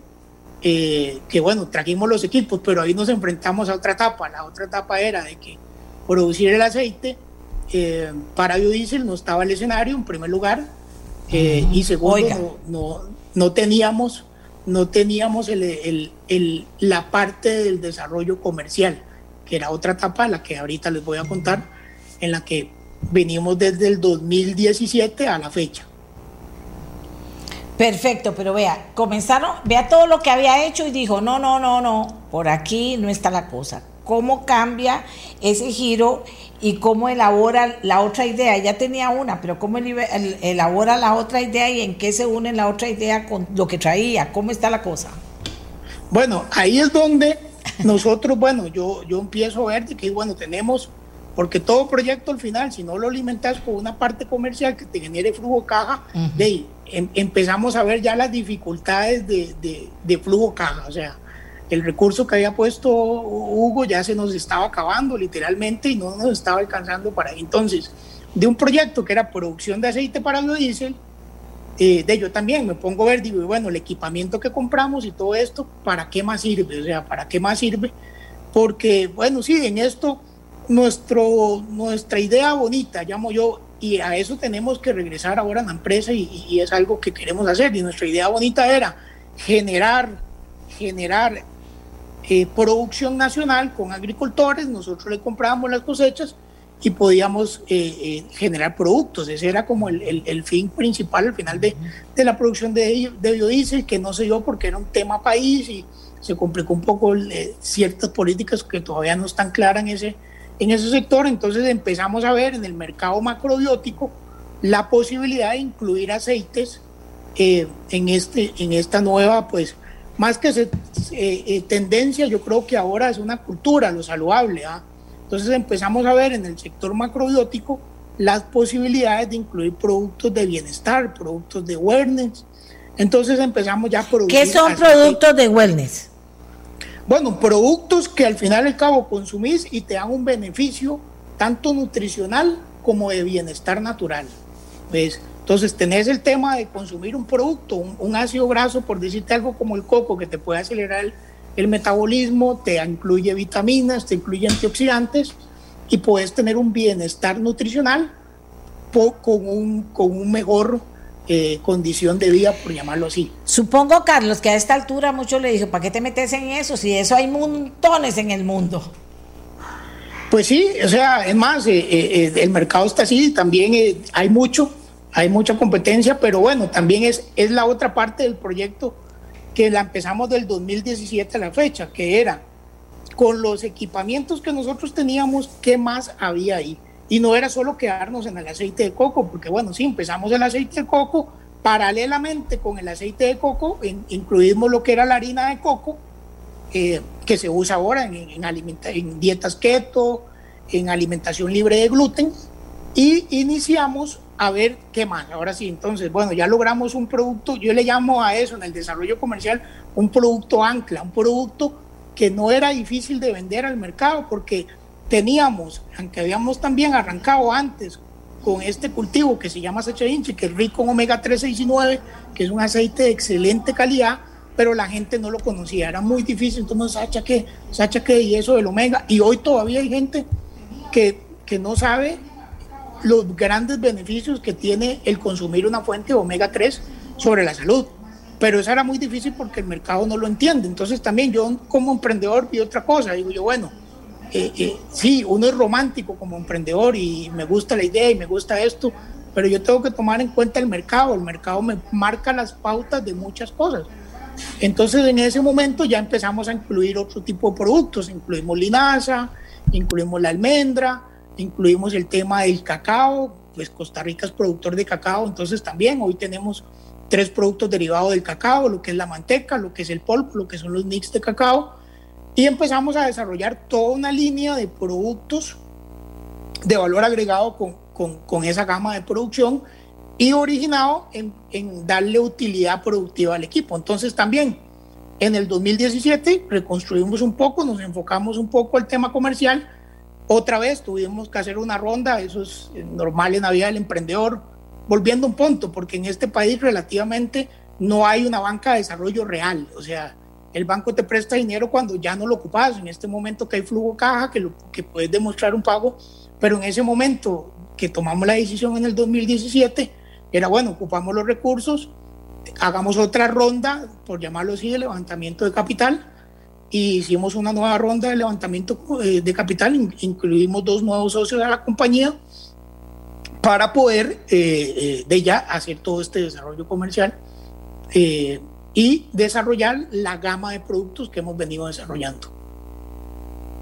Ok, sigamos con la historia. Vea, usted habla de gluten, usted habla de dieta keto, habla de, de, cocinar con aceite de coco porque eso acelera la, en otras palabras, quema grasa en el cuerpo. Bueno, usted habla de cosas de las que habitualmente no estamos acostumbrados a escuchar. O sea, buscó unos nichos que son cada vez más importantes. ¿Qué más encontró en el camino de eso que, que no conocíamos aquí en Costa Rica? Bueno, metidos también en la tendencia teníamos el tema de, de cosmética natural. Oiga. la, cosmética, la cosmética natural eh, eh, de los ancestros, ya se dice que por lo menos el aceite de resino los, los egipcios lo utilizaban, las mujeres egipcias lo utilizaban como, de, como, el, como el, la crema que le daba hidratación, que le daba nutrición a la, a la piel. Entonces tenemos una gama de productos de aceite. ahí están todas las botellas a la par. Ahí tenemos las botellitas al fondo, algunas, algunas botellas de los aceites, que es muy importante el concepto que hicimos. Y ahí viene también, digamos, aprendizajes que a veces eh, yo, de a uno le ha ayudado a la gente y ha aprendido, y uno yo creo que tiene la obligación de compartir la experiencia que ha tomado como emprendedor con otros emprendedores que vienen atrás. Y una de las cosas que nosotros también hicimos en ese proceso para la cosmética natural y los otros productos de suplementos era, bueno, montamos una marca que hoy se llama Natura 506, que la idea es lo natural de Costa Rica. Y ahí es donde los aceites de cosmética natural, nosotros nos diferenciamos de que son aceites 100% puros y prensados en frío. Significa que utilizamos un método de extracción por presión hidráulica, no agarramos, no, no sometemos el aceite a temperaturas. ¿Por qué? Porque esos aceites tienen vitaminas, tienen ácidos grasos, eh, tienen minerales que al someterlos a temperatura se naturalizan esas propiedades.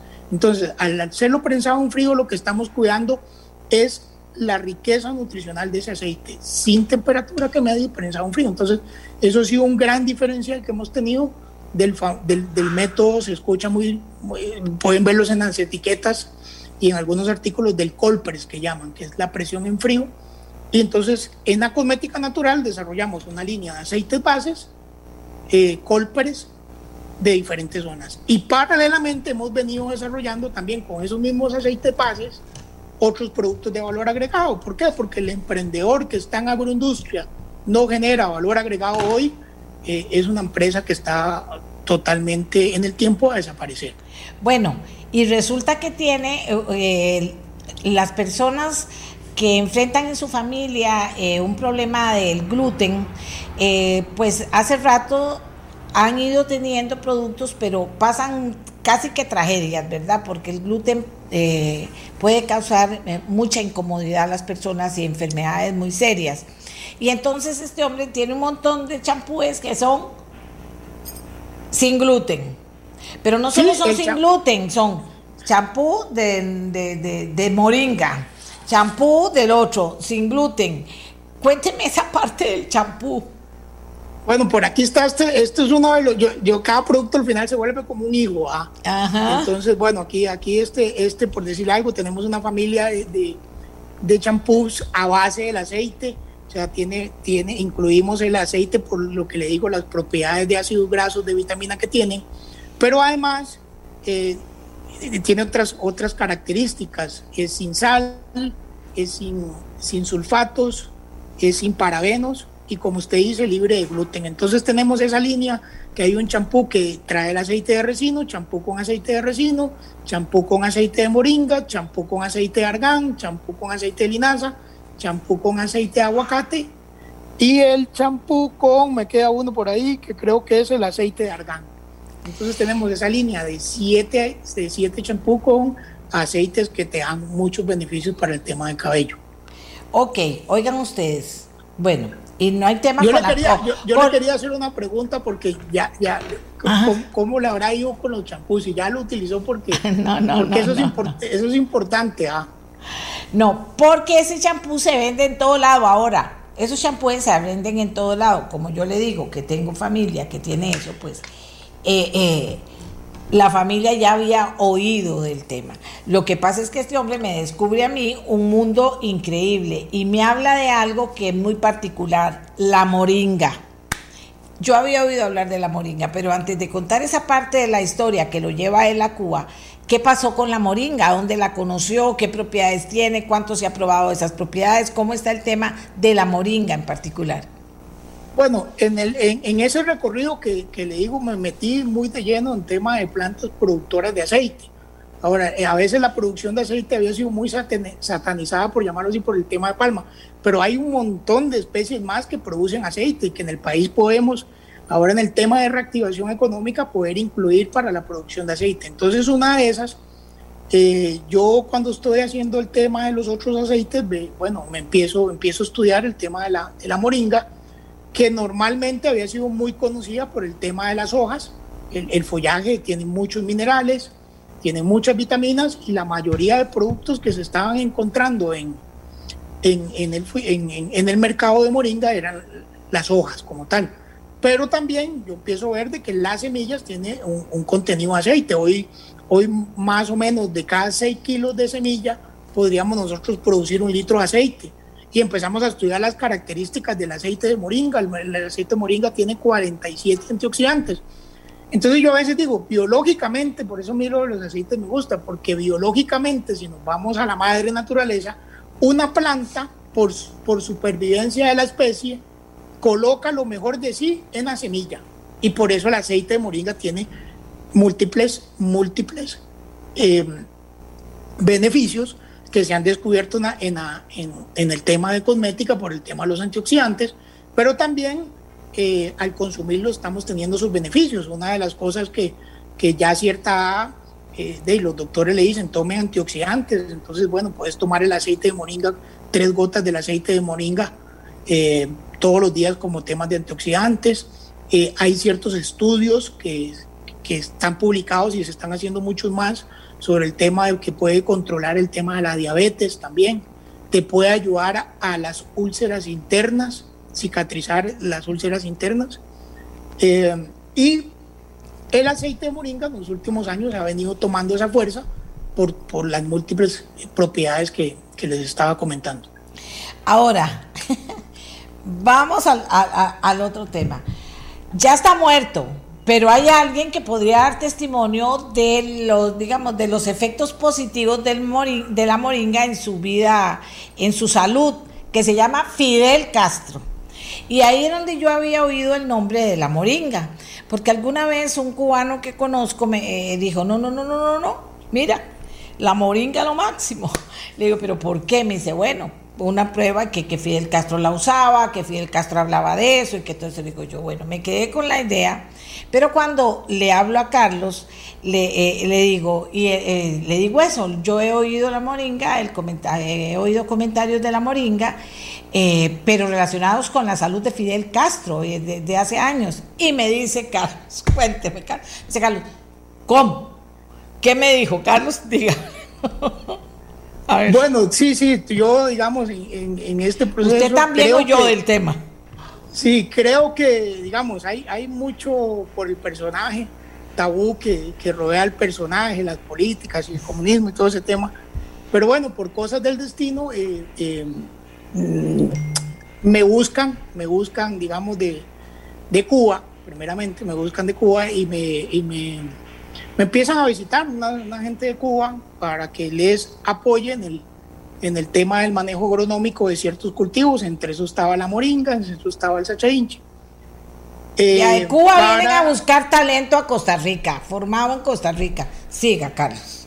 Sí, eh, y entonces, bueno, ya viene eh, una, una- una señora que era la- la- la- una de las asistentes de los proyectos de Fidel, porque Fidel, eh, de sí, era un creyente de los productos naturales y se enamoró y, y tuvo mucho beneficio de la, de la planta de la moringa.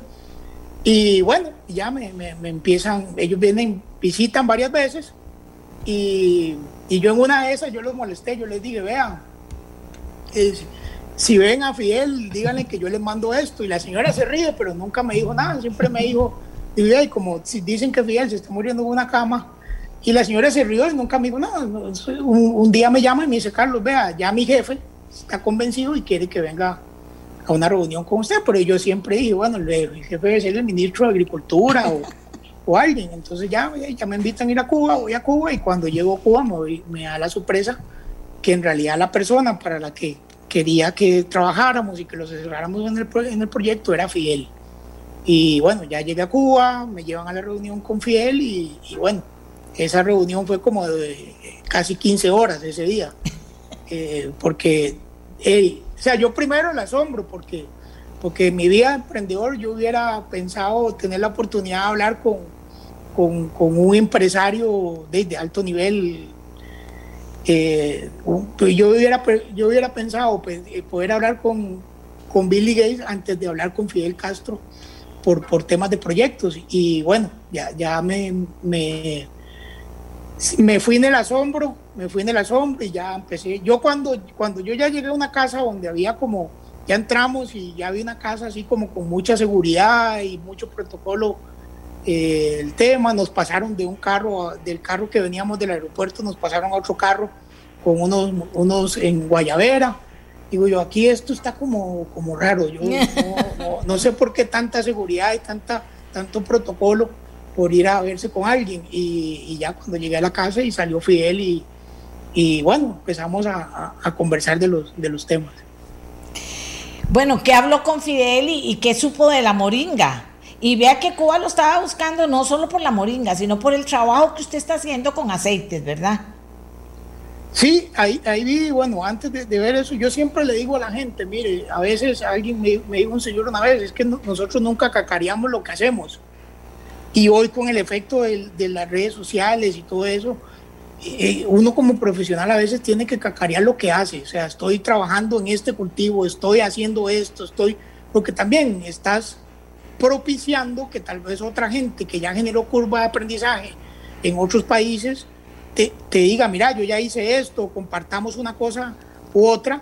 Entonces, eh, eh, yo, yo en este proceso del aceite siempre, eh, las fotos del cultivo, estamos haciendo tal seminario, estamos aquí, y eso queda un registro hoy de, en el mundo de la Internet, y por ahí fue que ellos empezaron a buscar eh, quién estaba trabajando. Yo sí tenía unos, un, avance importante en la parte técnica y agroindustrial. Claro. Eh, pero él era un creyente, o sea, él decía, mira, lo que tiene, él, él, él era un tema de, la alimentación del mundo, tiene que ser volverse lo natural, menos preservantes, menos químicos, más producto natural, más proteína eh, vegetal, no, no es volverse vegetariano, él tampoco decía que no, él creía mucho en el tema de, de la alimentación para los niños con la leche, con los suplementos, eh, el omega 3 para niños, el, era uno de los proyectos que tenía y que ya no se pudo, era eh, de haber incluido un, tarrito de aceite de, en el caso del Sacha Inch en todos los niños de las escuelas de Cuba para que pudieran tener el omega 3, que es un componente muy importante en el desarrollo del ser humano. Eh, entonces él creía mucho en, el tema y la moringa fue... ¿Y, qué le dijo él que él creía que cómo le había ayudado la moringa?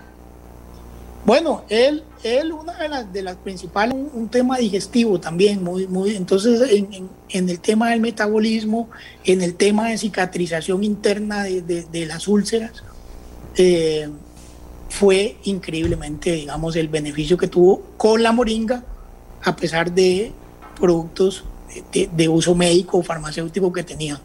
Eh, y el tema de los antioxidantes siempre fue un tema importantísimo. De hecho, que hay eh, otro cultivo que, que sí, sí yo no lo estaba trabajando y él, creía mucho que era la acerola por la vitamina C. Eh, y la dieta principal que decía, si usted, él por años dice, mira, yo tuve una, un tema del, del, puro, porque fue un, fumador de puro por, por, por casi toda su vida y, y ya después de que él tuvo el retiro de la política, pues se dedicó prácticamente a la parte natural, eliminó el tema del fumado y, y empezó con todos los, temas de, de estudiar la parte de la medicina natural como tal. Eh, vamos a ver, cuando usted habló con, con Fidel, ¿cuántos años tenía Fidel? Tenía, eso fue en el 2015. Ajá.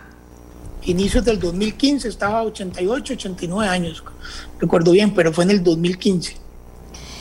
Y él no estaba de, hecho que le digo, mire, eh, son cosas eh, que, porque, bueno, yo iba y tenía reuniones. Cuando Fidel se muere, yo estaba en Cuba.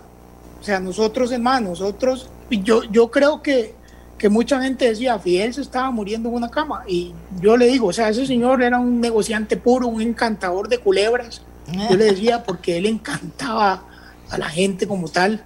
Convencerla. Eh, eh, eh, y era muy enriquecedor, porque era un señor que prácticamente a su edad, que estaba por cumplir 90 en el, en el 2000, eh, cuando se murió, eh, él todos los días, o sea, él, él casi no dormía. Una vez nosotros veníamos de, de una gira y él y empezó la buceta a dar vueltas y vueltas, el carro donde veníamos, y a dar vueltas y vueltas. Y al rato él se levantó y ya entramos otra vez. Y uno de los secretarios de él me dice, Carlos, es que él no duerme. Entonces las indicaciones de si él viene dormido, quédense dando vueltas porque en el momento que él siente que paró, se despierta. Y, esos son los momentos donde, donde él, entonces él pasaba, ponía un secretario a leerle noticias de todo el mundo. Eh, fue un señor que trabajó prácticamente hasta el día de su muerte. Eh, días antes de que él se muriera, en esa semana estaba atendiendo al presidente de Vietnam, creo que era, que es el primer ministro de Vietnam. Eh, nosotros íbamos a tener una reunión con él el jueves y se murió viernes. Eh, entonces fue como, como, como ese tema de que fue una persona activa toda su vida prácticamente. ¿Y, y qué más rescata de, de- de- de este tema? Cuando usted le contaba a, Fidel de lo, en lo que usted estaba, que era quería sacar su empresa adelante, ya la está sacando, cuente por dónde anda todo su, su material a la venta, pero, pero es un material que tiene presencia mundial. Yo espero que usted también esté trabajando eso, porque no he hablado tanto con usted. Pero, pero ¿qué le decía a él? Porque usted hablaba de eso. No, pri- princi- principalmente, bueno, él, él sí, sí tenía un, fo- un enfoque de trabajar con jóvenes. De hecho, que el grupo asesor, que habían otros proyectos también, eran de, personas jóvenes emprendedoras. Y él dice, yo quiero tener los mejores, siempre, siempre procuro eh, mandar a mi personal a donde están los mejores, a cualquier parte del mundo. Si tengo que enviar a alguien de, de, de mi círculo cercano de trabajo, eh, lo envío. Gastaban mucho, mucho tiempo, muchos recursos en, en conseguir quiénes eran los que estaban haciendo y con un enfoque que curiosamente el modelo, ahí es donde le digo, o sea, tal vez el modelo cubano no lo tiene, que eran personas que, que no eran ir a solo trabajar, o sea, eran personas que querían montar su empresa y él siempre me decía, no, bueno, él, él me decía, vamos a ser socios, vamos a ser socios porque, porque, porque él también, a veces uno decía, bueno, mira, con, con, con, con el tema de disponibilidad de tierra, eh, de lo, que, lo que significaba el personaje, digo yo, hey, nos va a robar el negocio del aceite, o sea, vamos a ponernos a producir aceite aquí y, y ellos se van a quedar produciendo y nos van a robar. Y él decía, no, yo quiero que ustedes, que usted siempre venga, sea parte del proyecto. Y al día de hoy todavía, todavía tengo relación, el proyecto ya a una escala más pequeña, pero todavía tengo relación y el proyecto sigue adelante en Cuba y, y viajamos. De hecho, la pandemia el año pasado me dio, me dio en Cuba, ¿ah? Eh, eh, en marzo del año pasado, pero rescato de que él sí, o sea, curiosamente él dice, los jóvenes hay que, hay que darles, apoyarlos a que, a que emprendan, a que hagan proyectos. ¿Cuánto no tiempo duró esa relación con Fidel? Yo creí que había sido solo una reunión. No, ¿cuánto No, tiempo no, tres duró? Y años. andaba montado en carro con usted viendo proyectos y todo. ¿Cuánto duró? Tres años, tres Fíjate. años. Fíjate. Bueno, vea Pues- usted. Toda una historia es esta parte con Fidel, por eso le agradezco la confianza y le agradezco las fotos también. ¿Qué pasa con sus productos? ¿Qué pasa con sus productos ahora? ¿Dónde están? ¿Dónde se compran? Primero.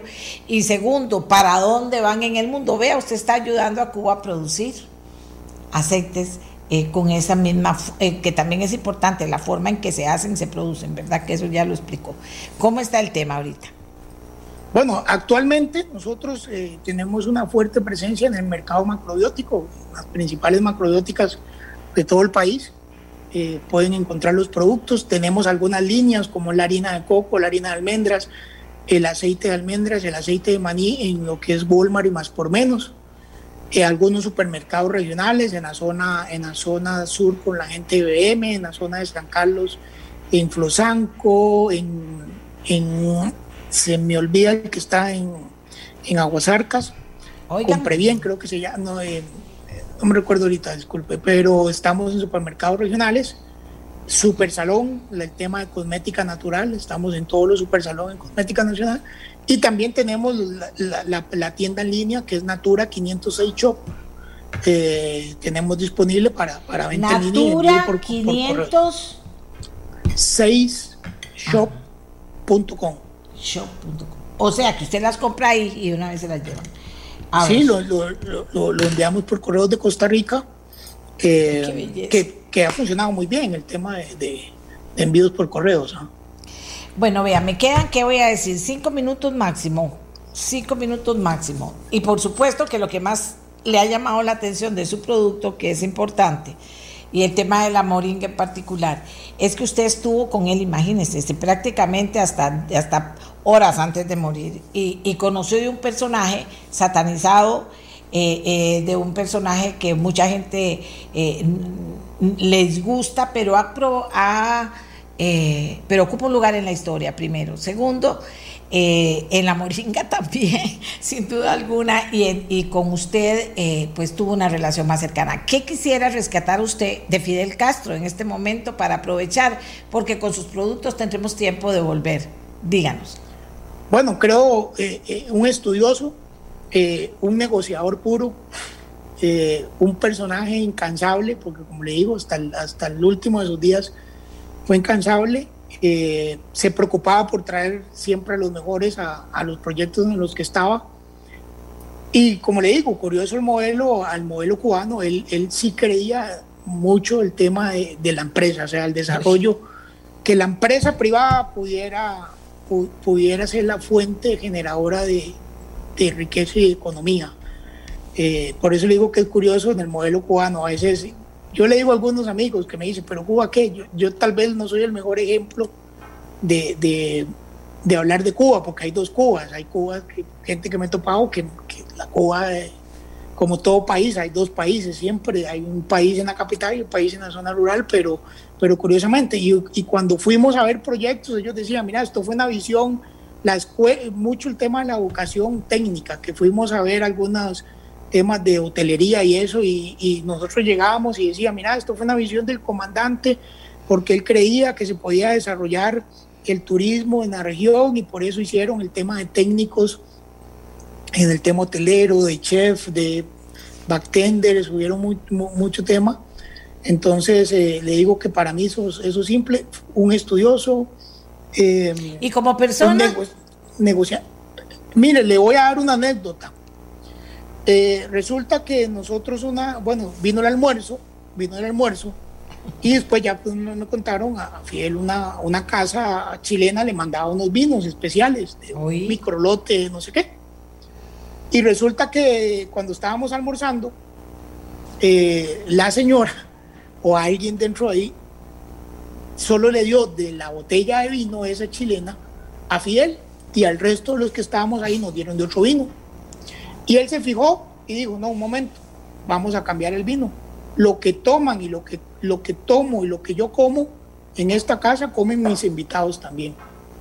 Eh, y, él era una persona bastante humana, o sea, como le digo, o sea, yo creo que... que y, dicen que a eh, sus cerca de 90 años, eh, con una memoria que de elefante, dicen. Mire, le, le, digo que él detrás de la casa tenía un lote más. De hecho, él tenía las accesiones de Moringa, había importado Moringa de varias partes del mundo. Y fuimos a ver el, el, digamos, el jardín de genética, por llamarlo así. Y él se sabía los lotes, las variedades, a cuánto por cuánto estaban sembradas y qué estaban validando en esas, en esas parcelas, sin una, sin, sin una libreta. Él decía, vea, esta variedad la traje de Madagascar, la tengo sembrada tanto por tanto y lo que queremos ver es la producción de semilla. Esta otra la traje de la India, eh, está la expresión y estamos validando la producción de follaje. Eh, con, con, una memoria bastante, bastante guardada.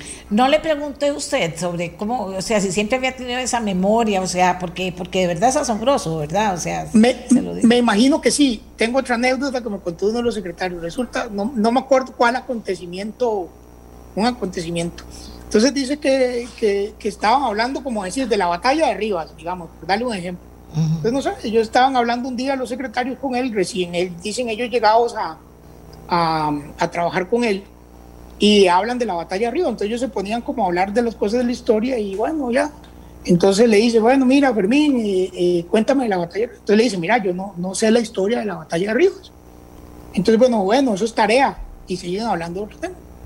Resulta que llega un día alguien y, dicen y hablan de la batalla de Rivas. Entonces le, él automáticamente dice, Fermín les va a contar lo de la batalla de Rivas.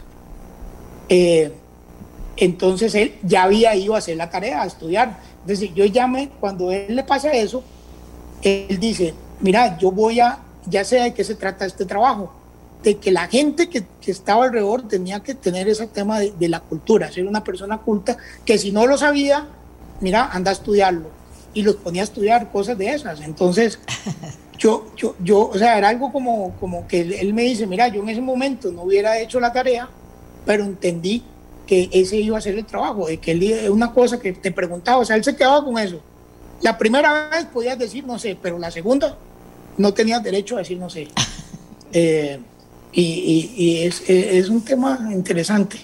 No, quedamos en pausa con Carlos, porque lo vamos a, a, invitar varias veces para que nos hable de dónde, porque él es un profesional y él ha estudiado y estudiado y estudiado, que nos hable de, de, de productos que tienen eh, incidencia importante en la salud de las personas, no es que curan o no curan, ese no es el tema que vamos a tratar, sino del beneficio de lo positivo que pueden hacer en la salud de las personas. Y vamos a ir hablando de todos los productos. Carlos me ayuda y quedamos en pausa también con Fidel. Carlos me ayuda con esto porque se nos acabó el tiempo.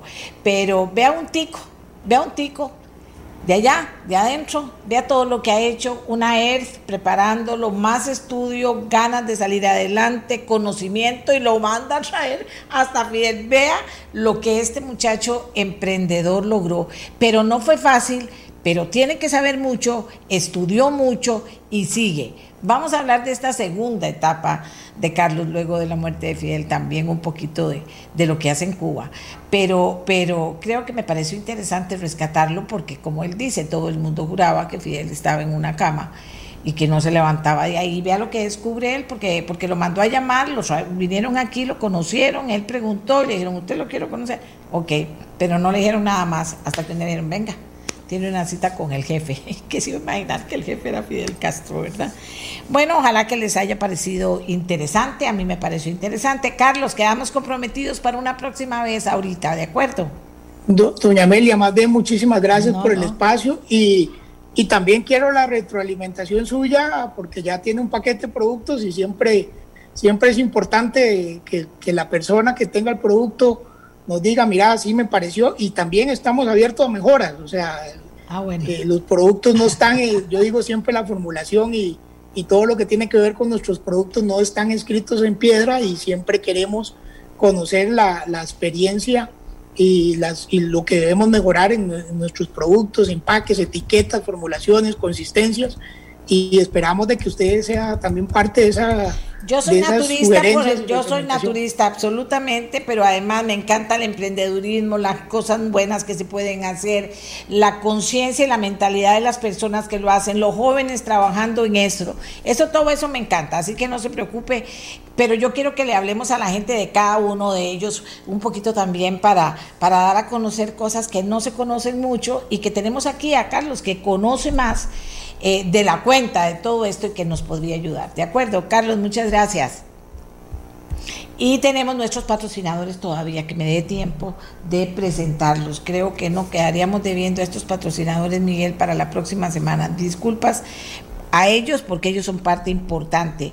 Y además eh, estamos buscándolos porque aquí en enero todo está paralizado todavía con la publicidad, los estamos buscando. ¿Qué pasó? ¿Se escondieron o, se, o quebraron todos los patrocinadores? No dio guarte. Dios guarde. Hacemos la pausa, Costa Rica. Nos vemos el lunes. Ojalá que le hayamos servido mucho esta mañana. Esa es nuestra razón de ser. Este programa fue una producción de Radio Monumental.